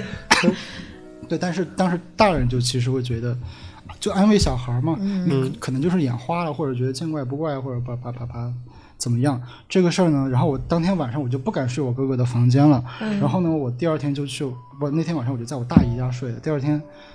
也是下午的时候，我爸妈就骑着那个自行车过来接我了，说我前一天我祖爷爷去世了，哦，哦，哎，这有有有有预兆的那种对啊东西，嗯对，是我祖爷爷去世了，然后就是在我的前那个的前一天，让我跟他回我爸爸的家那边，然后回去对奔丧什么的，哦对，就这样的一个事儿。但是呢，这个事儿我当时其实就一直记在心里，因为我跟别人他们说，他们要不就。也没有说什么给没什么信信不信的信号，就会觉得啊，哦，对啊，有的现在小孩就是就是容易看到这些东西啊，就这么就带过去了。就是容易看到这些 东西，有吗？ 对对对，小孩这种可能，哎，可能就是眼花了，可能就是巴拉巴拉巴拉怎么的，但是就是没有人去会去，就是说给我一种很强的那种被保护的感觉，没有，就是评价过了就过了，所以当时会觉得特别怎么样。我说，我当时就在下心里就是暗自下了决心，我说我现在小给你们讲不信，以后长大了我还给你们讲一遍。说不定大姨一边拍你一边后背发 凉，怎么了这是？对，然后我觉得我现在已经好了，因为我记得特别清楚，就是我在就是我看啊，应该是我十六岁的时候，十六岁就是有一次在家里团年，大家都在，就是大家很开心，然后我也就是把它当成一个过去的一个童年往事来说的这么一个事儿。我记得很清楚，就是我再一次去讲这个事儿的时候，我的眼泪是直接流下来的，那感觉就是一种神经刺激。嗯，太吓人了。对，是一种精神刺激，就是眼泪就直接就下来了，就是边哭边讲。但其实，嗯，我的情绪也不是悲伤，反正就是被被刺激到了，那个泪腺嗯不知道莫名其妙就是被刺激到了。就讲完之后，大家就开始沉默，说：“嗯，小孩就是容易看到什么东西。 这是四川吗？ 四川的小孩都看完了。我以为会有什么不一样的评 价，还是这句话。” 对，所以我后来就是。所以我一直就是对这种就是说就是科学无法解释的事情，我一直是保持着一种比较敬畏。虽然我还是一个很科学的一个态度，是一个很无很唯物的一个人啊，但是我还是会对这些东西保有一定的敬畏，因为我我已经不确定了。那后来我开始怀疑什么呢？我怀疑我可能真的就是眼花了，我怀疑就是当时因为大人们的不信任，让我让我给我自己深造了这么一段回忆。嗯我甚至开始怀疑这个了。我觉得那段，因为他现在在我脑子里，我是我能想到的那个气息，那个东西太清晰了，我觉得不可能那么清晰，嗯他肯定有捏造的部分。嗯，对，所以我已经开始怀疑它的真实性。自我暗示太强了，可能有可能。我我我之前我今年还给我今年给你讲过那个，啊就是我今年刚刚经历了一个，这个你不说我都忘了，就是因为你说这个提醒起我来了，就是我我前一段时间的时候不是有一阵儿被痴迷于网互联网算命，对对对对对，你嗯你又要不被禁了吗？然后当然我那个哎呀很邪啊，我觉得互联网算命都是骗人的啊，都是骗人的。然后但是但是他当时那阵儿的时候，就是我那个我找两个大师给我算，然后算的我都特别惨，嗯然后我就特生气，我没办法，我说那我自己来给自己算吧，因为我爸不是就是研究哲学、周易什么那些东西，然后我就问我爸，我说哎那个什么这个东西有没有什么能算的？然后我爸就说、啊那你就算周易、算八卦就可以了。然后他教了一个方法，然后然后教完之后我说这个东西我他妈算出来不会解读啊。然后我爸就我就给我爸打个电话，我说那我看什么书？然后我爸就说哦你去看于敦康老师，就是那个北大原来北大哲学系的。嗯然后然后我爸突然就给沉默了，然后我就说说说好，你知道一事儿，他突然想起来了，就说因为那个于老师刚去世没多长时间，啊没几年，然后他就说。他因为我爸原来是于老师学生，就之前他们在一起上课什么的，嗯然后都认识。然后，然后后来我爸说有一，就是他在前前两年的时候，有一天在在家里面工作，突然就想说，哎，突然想起这个老师了，就是那我就看看他的书吧。然后我爸就去找了那个当时他们上课那于于老师书，然后看，说刚看完，就是然后就收到信息于老师去世了。啊，嗯，就是他就说就那么巧，就说很久都没有想到几年了都没有就没有想看他的书，就那天突然就想看，看完之后就看朋友圈儿。哎，对你，你说到这这个，我突然想起之前看那个荣格的一本书，叫《神秘的金花》，嗯他也是就是从他的那个角度来去解释中国的周易这些东西。嗯他里面提到了一个观点，我觉得就是蛮有意思的，嗯就是也是跟心理暗示有关。比嗯如说，呃，我今天出门，我看到了一只乌鸦。嗯嗯嗯，好，我今天其实我什么事都没有发生，我开开心心我在家里就把今天我就过完了。那个乌鸦我就忘记它了，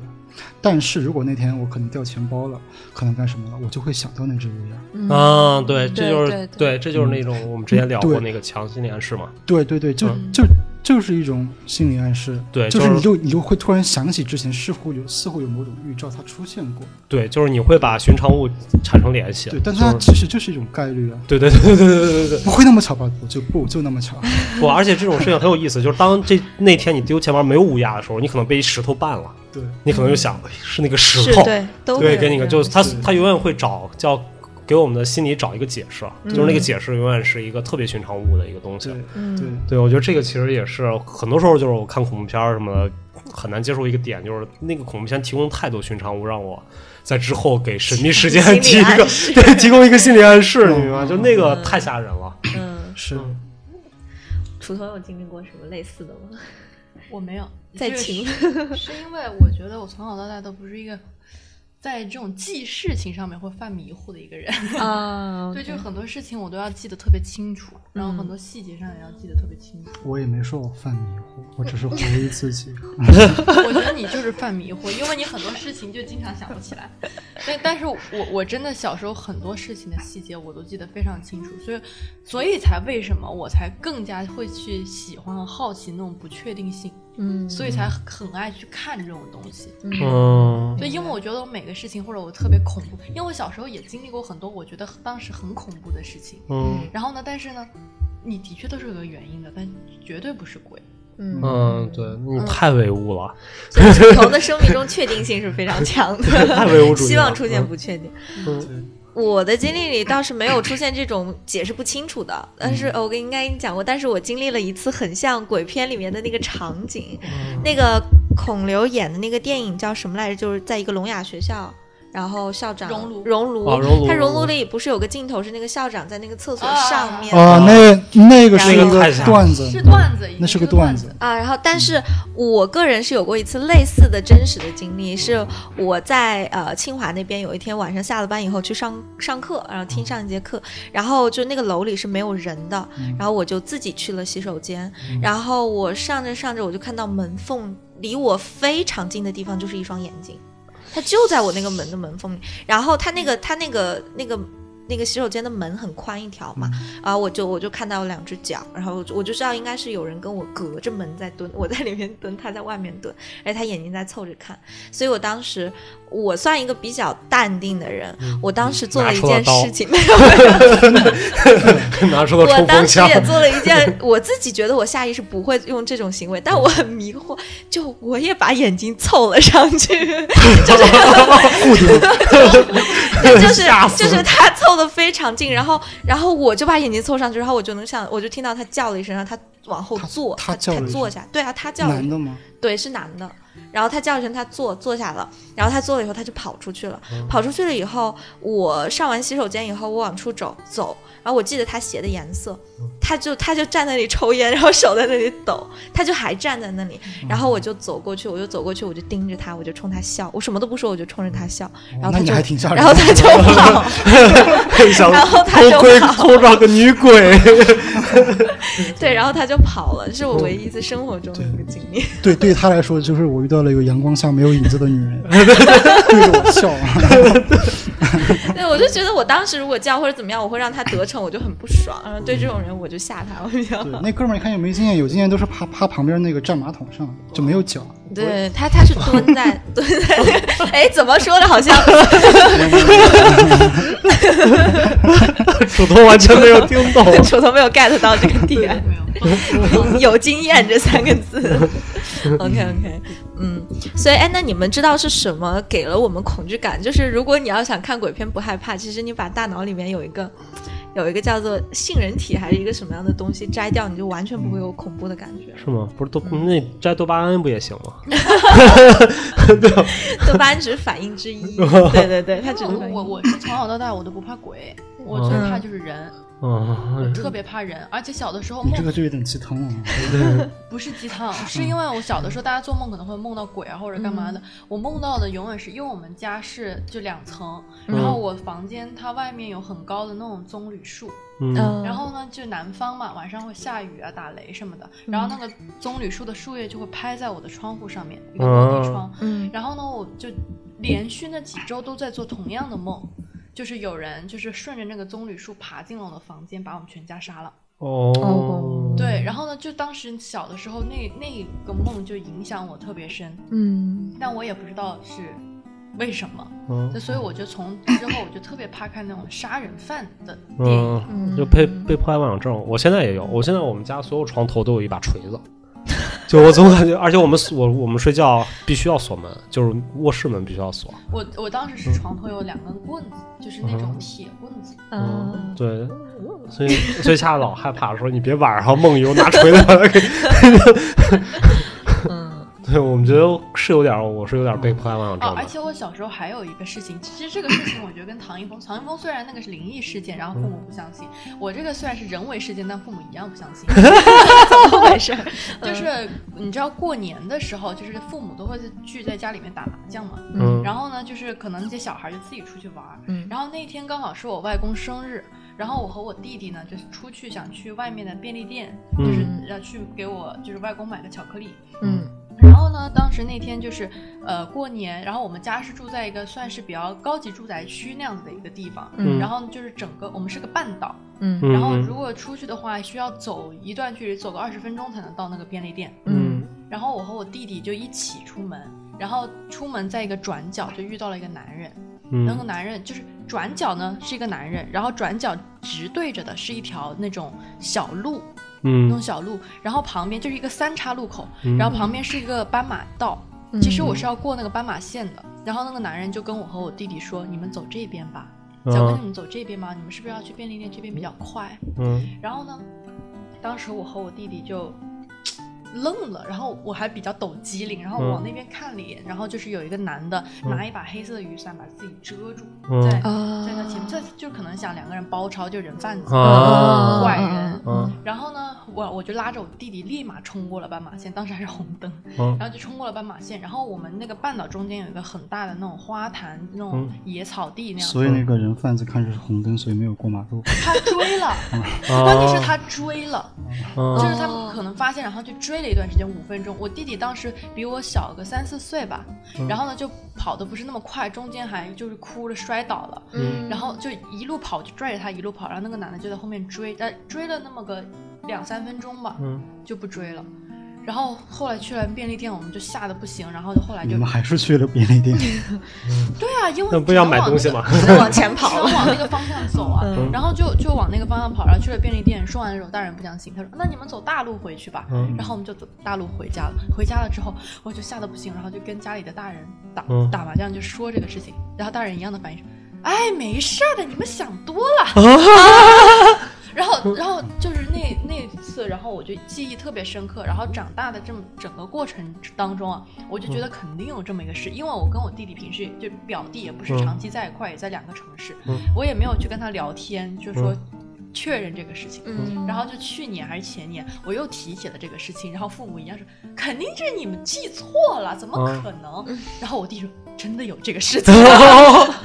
真的有这个事情啊！对，因为的确春节期间人贩子就对对对很对爱拐对人对对。嗯，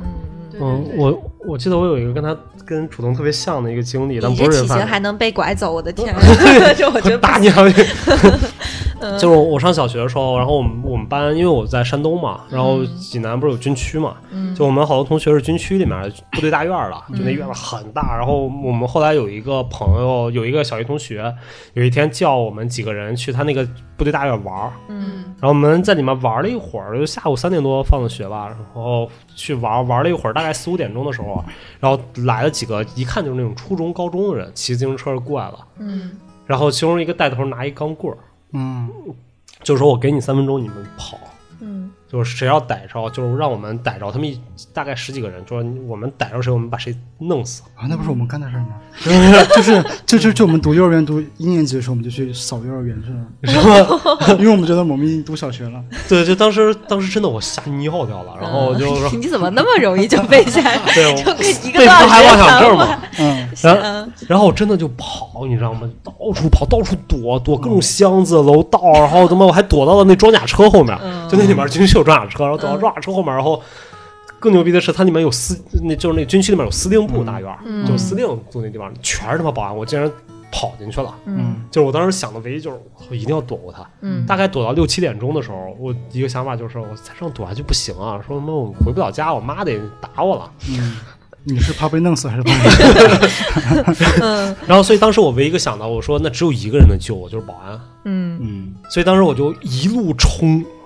就那当时他们骑自行车已经看到我了，嗯就在后面，然后我就哦往前跑，就跑那个最大我们来那个大门儿，嗯然后后面一群那小孩儿，就感觉我感觉我其他所有的同伴已经牺牲了，啊就被他们给打死了，然后 然后就后面一群人在追我。然后好不容易跑到那个警卫亭，就他们那个大门那警卫亭，我说我说叔叔他们也帮人要把我弄死，嗯，然后那那那那保安我印象特深，就是那还有枪呢，当时拿着枪说 啊，小孩儿出去玩儿， 然后他说他们要把我弄死，啊他说弄死就弄死吧， 就出去就把我给赶出去了，你明白吗？然后最后那帮人冲过来就说说啊，你小子真牛逼，我他妈找三个小时，我们怎么回家喝了都都怎么吃完吃完晚饭了出来，你他妈还没出来呢， 然后最后就让我走了。但那个时候对我阴阴影真的特别大，就我当时有强烈那三个小时我要完了，嗯就我可能会被他们弄死。啊嗯你明白吗？然后到最后，以及那种是那种，就是我的那个绝望的顶点是，我已经跑到那个哨求亭助的了。人了，对，我觉得就是那个，他一定能帮我，结果他把我赶出去了。嗯然后那时候我就绝望了，就看着那种感觉就是怪兽，哦，一群人就来了。是是是，然后那个到现在我就印象特别深，就那个男的带头拿钢棍儿那男的长什么样，我现在都记得住，嗯就特别特别害怕。对，就是用戏剧的把他那嗯对种对对紧张的夸大。嗯对对对对对然后就啊不行哦了。对，你说这个，我想起以前我们小学春游的时候，去那个东，那个我们那儿有一个山叫东山，去那个山上去春游。嗯然后呢，不知道是哪个哥们儿，就是他发起了，就是因为我们是在一个就是餐厅旁边嘛，嗯就我们发现了很多这个餐厅的这个老板可能是个杀人犯的证据。哇，福尔摩灰上上线 了，对， 就是我们是六个人，我们是六个人，然后嗯我们觉得还我们班有些同学还被他收买了，所以我们只能是六个人。嗯只能是六 个人，对，就感觉班上有些同学是被收买了，就觉得他们不对劲，谁都不对劲。然后我们就去各种去翻他垃圾袋儿啊什么的，去他那个后厨啊什嗯么的，反正最后那个厨师就 告我们班主任了。这个终于告老师， 告老师结尾，嗯 对，是有这么些奇奇怪怪的事儿。我我突然想聊一个事情啊，就是、就是，其实我我刚才刚才我们在外面的时候，我还聊，就是我对于这种杀人所有的这种恐怖片、嗯或者侦探片，嗯然后我我一点儿都不害怕。嗯一个很重要的原因是因为我觉得它在我们生活中是可以验证的，嗯嗯你能明白吗？但是我对之所以对恐怖片那么害怕，是因为我觉得就是一个不能验证的东西，嗯就是它创造出一个新的东西，它一定会特别吓人。嗯就对啊举个特简单的例子，我觉得很多时候吓到我的不是恐怖片，因为我不看，嗯，吓到我的是科幻片，对对对啊对吧？就是科幻片有的时候真的很容易吓，就比如说《彗星来的那一夜》，对，嗯它很吓人，然后对还有好多那种什么星际穿越也把我吓着了。嗯到最后想这个人到底是个什么东西， 然后你明白就嗯就他都会让我很很可怕，因为可怕点是我们没有任何方法，我至少是我没有一个方法能去验证它，对他没法证伪，没法证对，实，没法。证实。对，它属于一种未知恐惧嘛，就设计师肯定好了解那种未知恐惧。对克苏鲁恐惧，给我对给给我一个五颜六色的黑， 对，未知恐这惧，真的是未知恐惧，太恐惧 了啊。还有那种不换字体，让这个字体更浩然正气一点。 未知恐惧人啊，嗯克苏鲁的假扮， 所以就是我我特丢人。你知道我当时看一个摄摄影师的时候，时尚摄影师把我吓着了，是我看 Tim Walker。就我刚开始，你知道我看 Tim Walker 第一张照片是他拍，我忘了他拍谁了，就是那个鱼缸的那个，你知道吗？啊，我知道，就是一个嗯就很多鱼缸，那个女的就在鱼缸里面那个。那时候真的特别吓人，我想我操这是什么啊？就是因为你知道 Tim Walker 他绝大多数的图像，它是通过大置景，然后塑造一个世界观，嗯然后它又是一个极其超现实的，嗯就是它很多时候，它哪怕最正常那照片儿，就它那个场景很正常，它都一定要有一个大广角，嗯然后把这个世界弄得弯曲什么。其实这种时候，它它在某种程度上，它对我刺激还挺大的。嗯这就是为什么我后来去去再去聊时尚摄影的时候，我都说啊，我最喜欢的是就是传统时尚摄影师，我最喜欢的是牛顿，嗯就是那个 Hamnet Newton，因为那个东西就可以证实。对吧？他就是那种绅士法国人那个样子，啊，对吧？抽根烟摸着你，啊然后但是 Tim Walker 那种你没法证实就很吓人，哦我我倒是不是觉得它吓人，就是这我我作为就我很个人的言论啊，抨击说任何一个艺术家，嗯我只是不接受，啊我不接受 Tim Walker 那样子的拍摄模式。嗯我觉得过于跳脱，而且是我不想去了解的一个异世界。嗯，对，因为其实你会发现，这种他们，我觉得商摄影它分了两挂吧，就是尤其是工业革命之后，就是那个经济英国啊什么那些发展之后，一挂是重大置景，嗯对吧？一挂是重造型的那些，重重叙事性，就牛顿是典型的叙事性，他们做，然后包括什么。现在比较那个 Steven Mazel 他们其实都是那种置景很弱的，嗯嗯对吧？然后卢伯维茨什么都是置景很弱，就是那个叙事很好。嗯然后但是还有一大部分摄影师都会重大置景，而但是你会发现重大置景的摄影师特别容易火，嗯嗯对吧？两个最典型的例子，一个是英国 Tim Walker，嗯嗯对吧？大家都封神了，我、操，活着的摄影神。第二个是 Richard Avedon，嗯嗯，也也对吧？Richard Avedon 也是，就是大置景嘛，就是我想要个，嗯我想要这个女人跟。大象站在一起，然后就我操飞到非洲去，一个摄影团队把大象弄过来，给你弄。这个我就不点头附和了，没没没 有画面。对，对因为就昨天就是你聊到这个，像昨天咱们做就是背书的时啊候，啊！然后唐一峰不是后来给我解释鲜艳嗯这个事情吗？嗯然后我就后来我就想了想，我关于我自己摄影的一个体验啊，嗯就是说为什么我不接受这种大置景这种东西？我就是一个鲜艳的一个摄影师，我一定要是先去体验，啊我没有办法嗯说我先做个置景，然后我嗯实现那个置景。嗯嗯，然后呢，所以就是那天我也跟就是恰恰他们在聊这个事情啊，所以嗯我现在其实我最害怕的克苏鲁甲方， 就是他你要让我出一个我看不到的方案， 啊就是一个我在鲜艳里面我没有办法去就是正式证实的一个方案，嗯嗯，对，这个也是我创，我也没法这样创作，就我创作的必须是，就是那个未知性是我能控制的。嗯就比如说我我之前像去年做那个系列，不就是嗯把那个放大一个东西一个点儿，然后放大三千倍。嗯但是那个那个东西是我在我虽然不知道一个点儿放大三千倍什么样，但我脑海里已经大概有那个。你需要一个超验的经纪人， 对，就是就是，如果说你让我去弄一个完全未知的，就所以就是我我很难去理解基辅。嗯，就基辅那种，他那种油画直接就把玻璃 他妈搬过去了，搬到画布上了。其实他那种没法鲜艳的，很多时候，嗯对吧？就我自己真的是做不了那种东西，就我做的所有东西一定是这个东西 OK，就是它一定是我知道在我经验经验范围之内的，嗯然后并且是假如它不在我，它稍微有点跳脱，但是我脑海里能想象那个东西是什么样。嗯对吧？你又说让我拍一个裸女，虽然我从来没拍过，但我知道啊，一个女人长这样，裸了是这样，然后站在什么上面，我能想象到这个画面，那我就能拍，嗯对吧？但你说你你要让我在一个裸女在一个大象的肚子里面去拍，那我就拍不了。我不知道我操那大象肚子长什么样啊，就大象胃是什么样啊，嗯对吧？就那个其实就是我没法去做这样的一个创作，嗯嗯但是很多艺术家其实是可以的，他们去做那种很多艺术作品都是那种你能知道他他不会知道效果是什么样的。嗯但他做出来那个效果就很好。就比如说阿布拉西莫维奇，对对对吧？行为艺术家，对就他在所有的行为艺术，他是不知道后果的，他的随机性太强了，嗯对吧？我放各种十八种道具，你来搞我，他不知道，他最后他真的就会有人拿枪要崩他，嗯但他就敢于去尝试这个事情。所以我觉得这个还是挺有意思的一个点，就是在艺术创作上面，嗯对大家的方式途径不一样，因为其实都是一种想象，别人的想象可能就是我先把这个东西制出来，嗯这这制出来的东西就已经是我的想象了。嗯然，后，但是我的想象可能是我都没有这个东西，我到现场我真的去靠我的脑子去想象出一种氛围，然后之后再给它定义。哎，我觉得这个其实和拍纪录片儿跟拍剧情片儿的那种思路是有点像的。因为你看，像剧情片儿，我们我们得先有剧本，然后得有得有分镜，然后我们按照这个按部就班对对去对拍，嗯然后我们要讲一个什么故事，我们之前的整个提纲、整个概念是非常清晰的，只要完成了，它就是个好故事了。嗯，但是纪录片儿不是这样子，纪录片儿我们是要去我们是要去观察某一类的，我们记录群体、记录记录个人、记录什么东西都好，记录事件也好，我们首先我们是要去发现这个事件，但它怎么去发展，我们其实是不知道的。我们需要的是大量的去拍摄跟拍它的一个素材。嗯，因为我最近看了一个纪录片，我就不说名字了，我特别不喜欢。嗯，因为我发现它里面用到了一些就是非常主观的一些手法啊嗯对嗯去主观引导大家，因为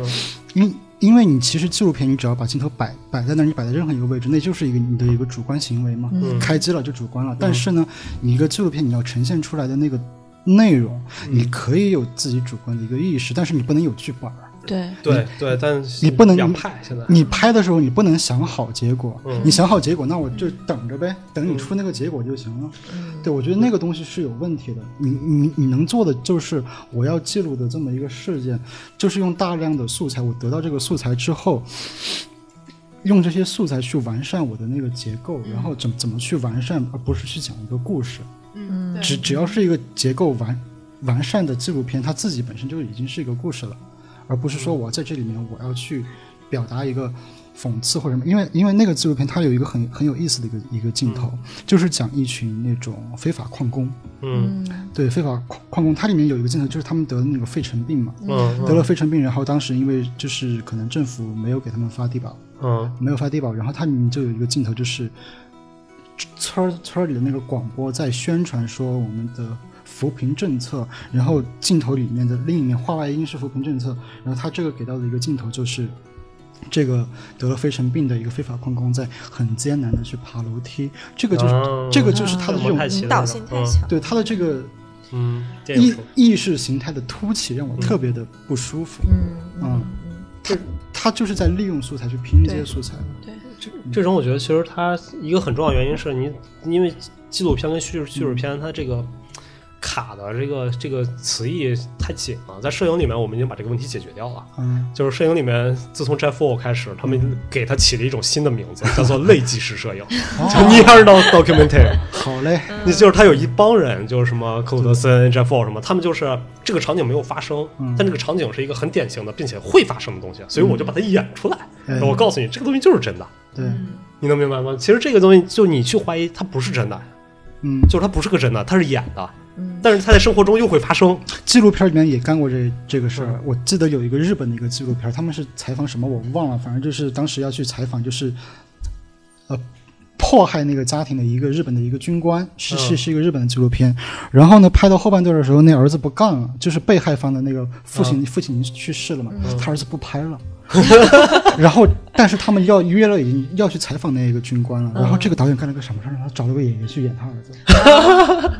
啊，我说这也挺逗的，这对，这就是你但怎么是去界定这个东西到底。但是我依然得到了一个一个纪录片的一个结果。对，对对嗯对对，是所以这嗯就是你你很难去模糊他这个东西，就像迈克莫尔那个就是极强的那种，他是纪录片导演，那他有极强的主观意识形态嗯在里面，就是我全部都是从头到尾就是我给你引导的，没问题，我觉得没问题，因为纪录片我觉得有这个东西也是没有问题的，所以我就是跟知乎的那些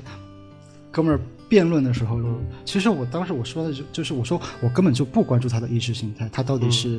BB 还是 BB，、对嗯 我关注的只是说他拍摄的手法，我觉得是他能力的问题。嗯啊，对，就是你如果对不是用这种特蠢的蒙太奇之前把它弄在一 起，可能就会好很多。对，就就是你可以，对你同一句话，你要怎么讲，讲的让我信服就可以，你不能把我，你我明知道你在骗我，你还呵呵呵的很自信，那你不当我傻逼吗？你看着就卡着很脖子难受嗯硬。塞，你要吃下去，对， 这个嗯之前我们在我读研的时候，有一个中国纪录片导演到我们很年轻的，然后到我们学校去做讲座的时候，嗯我也是看他电影看到一半儿，我就不行了，我出去找他，我说你这东西什么鸡巴玩意儿？嗯然后他就是那种很你你就能感觉到很蠢，我只能说很蠢，嗯就是他想把他那个东西，他那种就是就是你从开始看二十分钟你就已经知道他态度是什么了。嗯就往后所有的他那个纪录片，就是一定要他要把这个态度表达特别明显，所以通过各种各样的方式，然后去突袭。我觉得你纪录片儿，你你为什么要这样？嗯这就是我看那个纪录片儿有一个特别明显的一个感受，就是我知他开场之后大概三三十分钟，就是这这种类似于意识形态突突起的状况就出现过几次了。对对，我对，然后你看到最后的时候，他我看，因为他说他说的是这个纪录片拍了八年嘛，嗯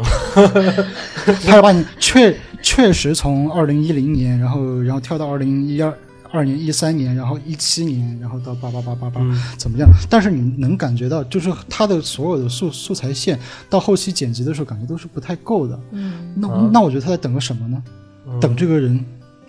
得病死了呗？ 对嗯对对对对，对啊，你就就会要有一个结果。阴谋论啊，这这这嗯这是我自己的一个一个阴谋论，但是你能感受到他好像就是他在等这么一个结果。嗯对我开拍我就在等你死，嗯这他妈多可怕呀！对，因为你要符合我的那个预期才对可以，对我是预设好的结但局。但纪录片不应该有这种预期对。，我记得我们我读研的时候，我说我们有一老师是纪录片导演，嗯然后我们问他说拍纪录片怎么能拍得好？嗯老板，我们那个说就两个事儿，第一个事儿练手 速，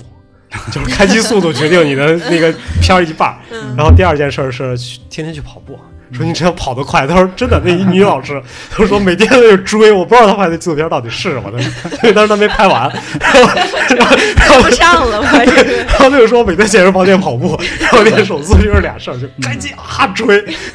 他说这个东西错过就没了，嗯他说你没有机会是补拍嘛。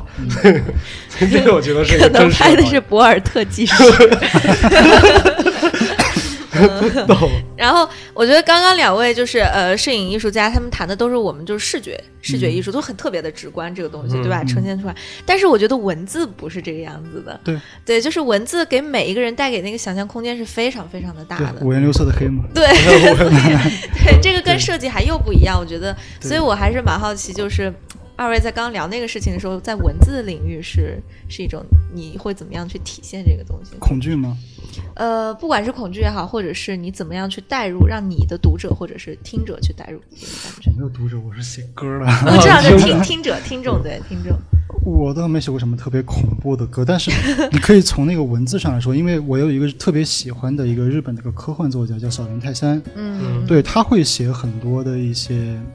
因为他自己是工科生嘛，他会嗯想很多的一些比较符合科科学设定的一些很玄幻的一些概念。嗯他有一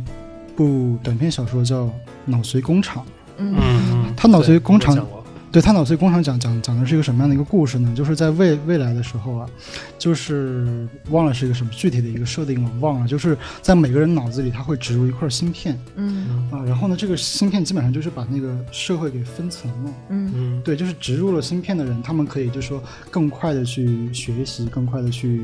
劳作啊，巴拉巴拉这各个已种。经实现，马斯克已经给自己脑子里打了一个了。嗯但是呢，就就这个时候就会出就出现了一帮子那种社会的意见分子，他们就会觉得，这我们被植入完这个芯片之后，我们虽然整个人类各种信息处理都变得更高效了，但是我们怀疑我们被监控了。嗯，对，对，然后呢，这个意见分子就影影响了一小波人。这个短篇小说的一个视角就是一个他的。好像是他的父亲吧，还是他自己，就就是这样的一个意见分子，就是他的整个全班就只有他一个人脑子里没有植入这个芯片，嗯嗯嗯，它就变成了一一个异类。嗯然后这个小小说，它深入，它后面有有一个反转，那个反转是最牛逼的一个点。嗯嗯，他就去各种去探索吧，他就觉得这个阴谋论可能是真的，我们真的是有被社会所监控。然后最后，然后我们直接跳到最后，最后的时候，他真的发现了有一个脑髓工厂，这个工、哦工厂里有所有被植入过芯片人的记忆。然后然后呢，这个工厂的计算机通过一个大数据去推测，去推测所有人未来的行为。嗯，那不就是少数派报告吗？对，嗯推测人未来的行为，就是所有基本上会发生的事情，就是说你会发生的事情也在这里面。嗯，就是说你应该来吧，就是说你应该，就是那个科学家说你应该植入我们这个芯片，嗯它会让你变得更好嗯嗯啊。他说不，我不要被你们预测到我自己的未来。嗯然后科学家说，你以为。我为什么会在这里等你？因为我知道你未来，你你你不需要植入芯片，因为人类的自我意志就是不存在的。嗯嗯，对、我们发明这个芯片不是为了阴谋论要监测你们，因为我们可以监测你们。嗯嗯我们真的只是为了让这个社会运转的更好。哦更好，嗯哇，这个反转是很厉害的，就是对他直接否定了自我意识，很宿命论的一个嗯，一个小短片，突然我想很到很可爱。那个那个《少数派报告》里面的一个一句话叫什么？在瞎子的国度里面，独眼龙就是国 王。就那个不是他不是都眼球嘛？嗯就眼球干个任何事情，那个人把眼睛挖了。对，因因因因因为我觉得刚才说的特别好的一点就是，其实恐怖片本身对我们来说，就是那种对我来，起码对我们来说，那种恐惧感其实并不是那么足，反而是那种对于未知的，我们可以观测，因为科学片、科幻片，科学就是我们在实际的观测之上，我们去证实和证伪去推理。对，嗯它是这样延展发发展过来的一套体系吧，嗯感觉现在还牢还牢不可破的一个东西。嗯就是在这个基础之上，你去做一些科学幻想，你会觉得它有可能成真的一些东西的话，那个是真的是非常恐怖的。嗯，对，对，像像彗星来的那一夜，它其实就是一个很有意思的一个脑洞幻想，就是退相干嘛。嗯薛定谔的猫就是所有嗯的概率、概率因坍塌的时候会出现多维宇宙，嗯嗯然后你在那儿，它在那儿，这这个宇宙是瞬瞬时的，你发生了一些事情之后，它又会坍塌成另外一个，可能你就不存在了，但是那个对你还是不是你呢？对嗯就是这样的一个东西，你会觉得很虚无。对，就这个东西你不能想，真的，尤其是像这种像《彗星来的那一夜》，嗯我给我弟看，我说嗯嗯，好好玩啊，因为他没有这种科学常识的时候，他嗯反而觉得他可能就是个还挺逗的东西，嗯对嗯嗯对吧？但是当我们反而知道越多这个东西的时候，我们嗯就越害怕。对，对这种大数据的东西真的是，你知道，就是呃，苗儿前两天跟我聊天嗯儿，嗯然后就是我们共同的一个同事，因为他是一个在微博里面比较呃，就是丧或者是比较自我的一个人，嗯然后呢，他就会忍不住去点微博里面就一些这种。不太好的、比较丧的一些新闻，比如说什么虐猫啊，比如说什么强奸这种，但是他看了这种新闻，他又会让他自己的情绪变得特别的丧。啊，但是他只要点微博的大数据，就会记录他这种浏浏览轨迹，然后就会啊不停的去给他推这种东就西给，嗯然后他又忍不住，他又会不停的去看，然后他又会各陷入各种每天又会说啊，我又看了一个什么什么新闻，然后怎么怎么样。嗯我当时我就觉得，我说你不看不就行吗？他就说一句话，他说，可是我的推送里每天都是这些东西，嗯我就觉得那一刻我就觉得还挺可怕的，就是我们的情绪没有办法被自己控制，反而是在被大数据控制。嗯就是正好这两天不是百度被约谈 了嘛，然后我之前听那个他们在讲，就是百度原来那个搜索部他们那个老嗯大，然后在谈那个是百度，大家不是一直在喷，到现在也在喷，说百度那个图片搜出来，我搜一苹果出来都是美女， 对啊，对吧？我搜什么都是美女。多好啊！然后， 然后，然后后来大家都骂他说你这个搜索引擎做的太差了。嗯结果那个他当时应该三年前、三四年前他们那个演讲，他就说，其实百度是最早用人工智能的，就在研究这个东西。对他说：“你知道，就是为什么我你你搜一个苹果出来都是美女，是因为这个那个美女图是所有的大数据里面点击量最高的。就你搜苹果，真的就有最多人想看的其实是个美女，嗯她不是想看那个苹果，嗯嗯就是全是算法。嗯就他算出来的，就是说推送，说不是不是说我们不想推的好，而是说更多的人，就除了你之外，嗯更多的人百分之九十的人想看的其实是那东西。嗯这个其实还蛮反常识的，我觉得，就对我来说。”嗯嗯嗯我们在看恐怖电影啊，包括恐怖片的时候，我真的很少看，但是因为各种其他原因，我还是在不断的看这些东西。啊嗯，就它给我最大的一个意义所在，就是它能让我想到该如何创造一个架空的东西，啊嗯嗯对吧？在在艺术里面，因为我我在这个艺术创作里面是很矛盾的，就是我我特别讨厌传统的东西，啊嗯我很讨厌节拍所有的那些东西，我觉得马格南我简直无能，但是我又特别没法做那种无法鲜艳的东西，嗯嗯所以其实我觉得在看恐怖片，包括看科幻电影的时候，它给了我一个特别大的帮助，就是它能让我看到该如何架空一个啊事件，嗯嗯就是那种那那种架空事件，就像我现在慢慢的在变的创作方向，就是说，OK，我无法去做一个无法鲜艳的东西，对吧？嗯但是我能从所有的可以鲜艳的点去创作，最后变成一个架空大的一个方向。嗯我觉得，就比如说，还是举到刚才那个，把一个女的放到一个大象肚子里面、嗯那个例子，就是我不知道该具体这个东西该怎么架空它，嗯但是我可能那这个时候我就，哎，我先去拍一个大象肚子，我再拍一个女的，嗯我再看这俩能不能就是就是大象该该怎么让这个女的进去拍出来，然后最后把它们合在一起。嗯我觉得这个是我在不断尝试的一个方向吧，也是我觉得恐怖电影包括科幻电影，它能给我带带给我的一个帮助，就是它怎么能在这种我们日常生活中的一些细节，然后去构建一个其实没有的一个东西。啊嗯，嗯，嗯，那我觉得对于我来说，其实因为设计师角度是他思考的点可能会有点不一样，所以我虽然不看恐怖片，但通过你刚刚讲那种例子，我觉得呃，虽然我小时候也看过一点点啊，被迫看的，我觉得它更多是能提高提供一个不一样的这个思考的切入点。比如说，如果我要去想一个大象的肚子，我就想这个大象是什么， 对吧？它不一定非得是一个真真实的一个大象。我是不是可以把一个象棋的大和象字，咵，我就切开一半，然后我一个美女举着一个大象肚子，或者怎么怎 么样，它可以太恶趣味 了，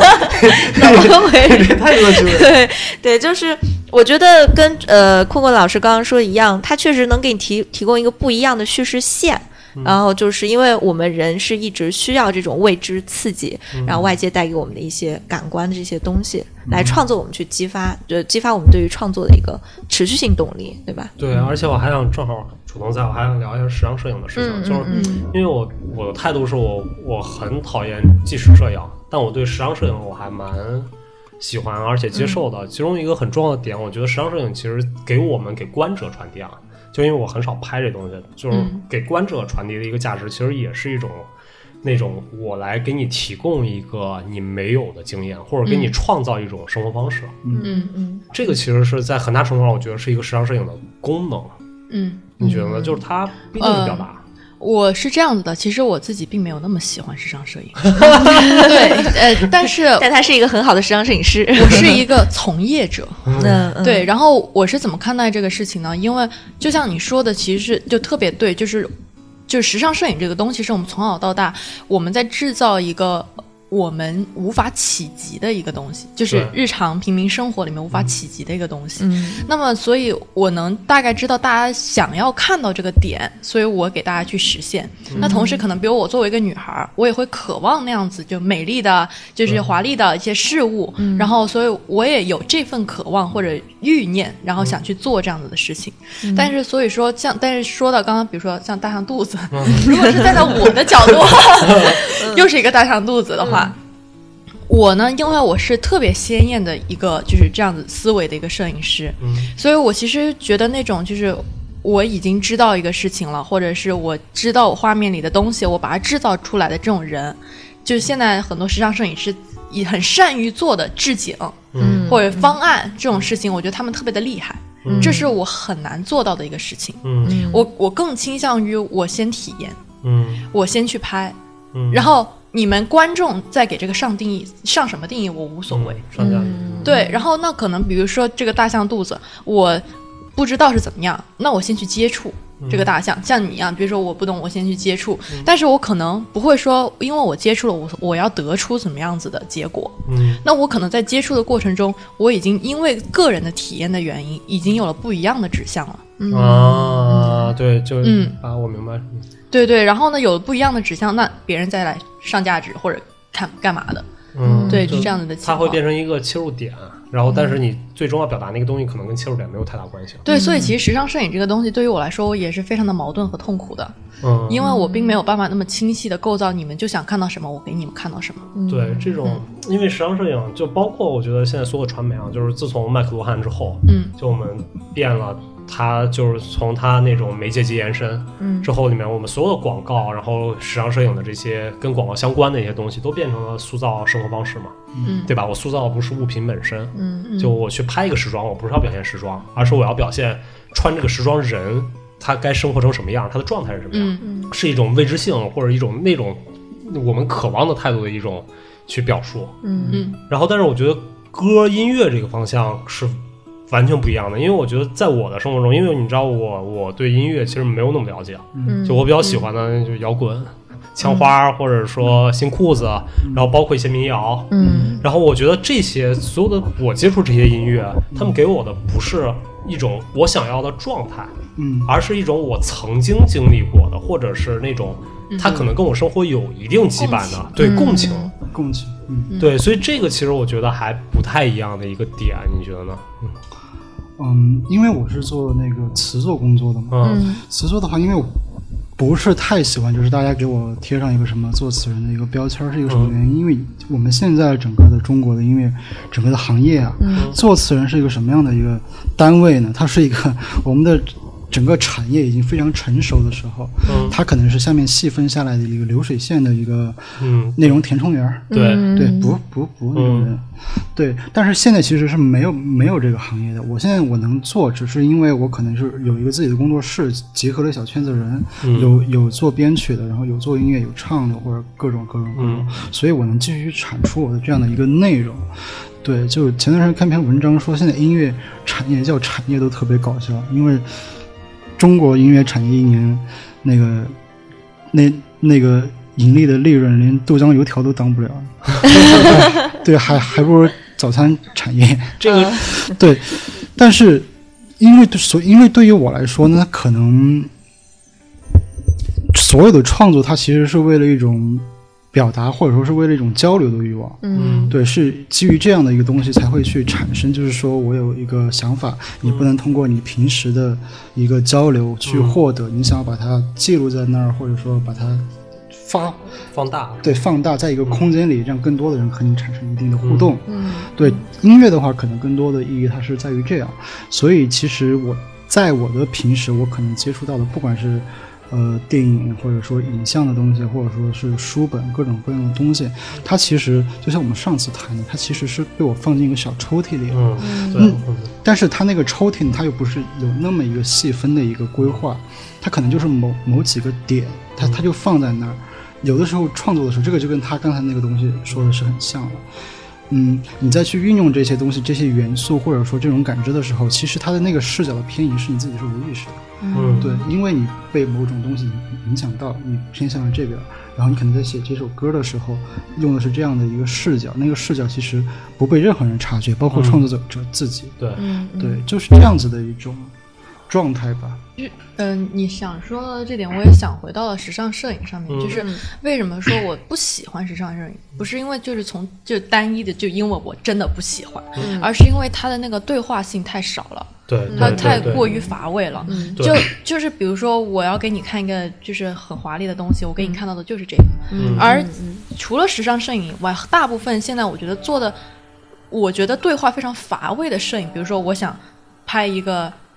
呃，女人很有欲望，嗯我就拍她真的很有欲望的样子。嗯那这样子是很蠢的，那就等于有一些拍风景的，就比如说我想给你看一个宁静的海，嗯我就拍宁静的海。嗯这样子就是这种对话是信息量很少，而且就是就是很乏味的，而不是说我想给你拍看一个宁静的海，我拍个别的，我拍一个环境嗯或者拍一个干嘛的，然后你虽然没有看到海，但是你能知道这片海在这儿。嗯，转行吧。你 应该搞纯艺摄影，真的， 就是我们做的工作都是这样的，就是不能对，直接的去表达，因为太过直接反而那个信息量会很低很低。嗯对但是其实时尚摄影它没有办法，对因为它是对商品化的，所以对这就是为什么我没有那么就是最大公约数嘛。嗯对我觉得刚对才张光说那个是非常对的。嗯嗯而且还有一个点，我觉得是嗯我我从来不觉得歌或者艺术品是个对话。嗯就我看很多，就包括理论家，我们他们都会去谈这个对话。我从来不觉得，因为你没法得到反馈，你知道吗？你是说出去了，但是别人说什么你没法接受到，你没法回答网易评论啊，啊。网易评论啊， 但是你知道但，美术但是馆的存在展很多的误解，对，因为是这样的，就是误解是一定的。他他误解是一定的。是，假如有一万个人听你的歌，对他嗯可能只有十个人会给你评论。嗯，你能明白吗？对对对对所以就是你接受的那个信息量远远不到对话这个级别啊。但是需要对话，对，它是它是一种我们在寻求对话，但是就像是外星人来了之后， 我给你说了一段外星语，嗯你只懂一个字儿。呃，我觉得是这样子，他那个对话，它其实不是一个具体的一个对象，或者说它有多大的基数，那个其实是无所谓的。你的那个对话，它其实是一个假定当中的一个我的对话的一个对象，就好像我们刚才在外面讨论的，就是我自己有一个想法，但是如果我自己让它消沉在我自己的。脑子里，我不把它写成文字，或者说像我们今天以这种对谈的形式说出来，我就没有办法整理这个东西，我就会被忘掉。嗯，嗯，你只有通过这种形式、这种作品创作的一个达成，你才能说我去整。去整理我当时的某一个状态也好，一种想法也好，它就放在那儿了。那个对话，它其实不是时间意义上或者空间意义上的对话，它可以是错开的。嗯嗯，它可以是错开，就是说我给你说完之后，你给我的回应不一定是我接受到，我也不是对你在说，但是我们之间其实是相互有那个信息的一个补充。嗯对，这是一种这个其实说白了就连是接等于嗯我们都是在跟时间说话嘛，对，嗯嗯，对吧？我们把这个东西说给了时间，然后剩下的人可能反馈也是给时间，只对不过对接受不了。就跟《三体》里面，我发条信息给外太 空，几十年回来了。那艺术家的东西放在了博物馆里，放在美术馆里，他也艺术家不在场，也不会得到及时反馈，或者是这种对啊，就是这样。所以这是我觉得跟很多歌时是一候样的嗯就是这样，你其实没法得到反馈的。你所有的反馈是市场反馈，但市场反馈跟你真正要表达那个东西是不是一回事儿？你明白吗？嗯嗯嗯，很是这很样多时候，很多时候就是，我相信时尚摄影包括纯纯都是这样，就是我想说的是这个事情，但是这个作品表现了，我用这个我用这个作品来表说这个事情，但嗯是大家理解成另一个事情，但大家觉得这说那个事情说的特别好，啊，其实这个东西你是在各种就是那种文章，特别是严肃文学里面，你能看到非常多的这种就是跟误解之间的抗争，或者说解读也好，就是说，对，因为我觉得我前几年的时候，我是特别在意这个事情，那个时候我就会觉得，哎，我的歌出来了，然后很多人听到了我的歌，那个时候我就觉得我的对话即将被达成，嗯对，那个时候的心理状态就是这样子的。然后我发现啊，可能嗯每每周我的那个歌的播放量就一亿多了，那么多人听了，嗯，对，这每嗯每个月能播放一亿多次，已经是个很大的基数了。对啊，但是你会发现，那个对你期望中的那个对话，其实是完全没有达成的。就哪怕他真的是找到了你，他面对面，因为我们会做一些那种所谓的嗯，见面会，见面会啊、谈话之类的。对你也是一个想象当中的一个人物，就是说，他在去理解你的时候，掺杂了非常多他自己经验里面的叙事，对，嗯偶像化嘛，没错嗯对没错，是的。你是被新造出来的一个人。对在对他的意识里面，你已经回炉了 一次了。这个东，但是这个东西你会发现在任何层面上，它都没有办法去被避免，就是这个误解是永恒的。因为我记得那个叫什么名字，罗丹还是谁谁谁说了一句话，就是说荣誉或者说名声这个东西，就是一个新进的事物，它周周围所有误解的总和，那个就是荣誉。 这不嗯是班金兵说那个，我能有多大的成功，是因为我我就能接受多大的失败那样。什么什么什么什么？是什么 对，什么嗯，欲对戴王冠必承其重。对，因为对，因为它就是误解嘛。对，我觉得这个还挺有意思的。行，嗯对那就我是觉得我们这期可以先聊到这儿，因为之后我们肯定还有无数的机嗯会，请你们两位过来接着聊。嗯下一期的话题我已经想好 了，去聊一下误解这件事情，因为我觉得这个误解特别好，对对我误们解三特个别好应该会，包纯括洁我们四个都应该成会，成天被误解。对，就这样，是各种被 误解，而且有时候误解很无奈的，你明白？就是嗯他们解读你这个东西，当所有人都解读是这样的时候，你就只能说 OK，我要做的就是这个， 你没有办法，你没法反驳你的你的观者们或者听众们，对对，我反驳。法国你有勇气。这个 对 行，好，那我们这期就先录到这儿，好吧？嗯，嗯好呃，谢谢大家的收听，拜拜。拜拜，今天拜拜非常感谢一峰和楚彤。就这样，拜拜。没有，感谢你们有火锅吃。对，我们要去聚餐了。了，嗯，拜拜，拜拜感谢大家的收听，下期不见不散。優しく生きていたしわ寄せでこんな風に雑に雨の夜に君を抱きしめてた道路脇のビラと壊れた城屋と街角ではそう誰もが急いでた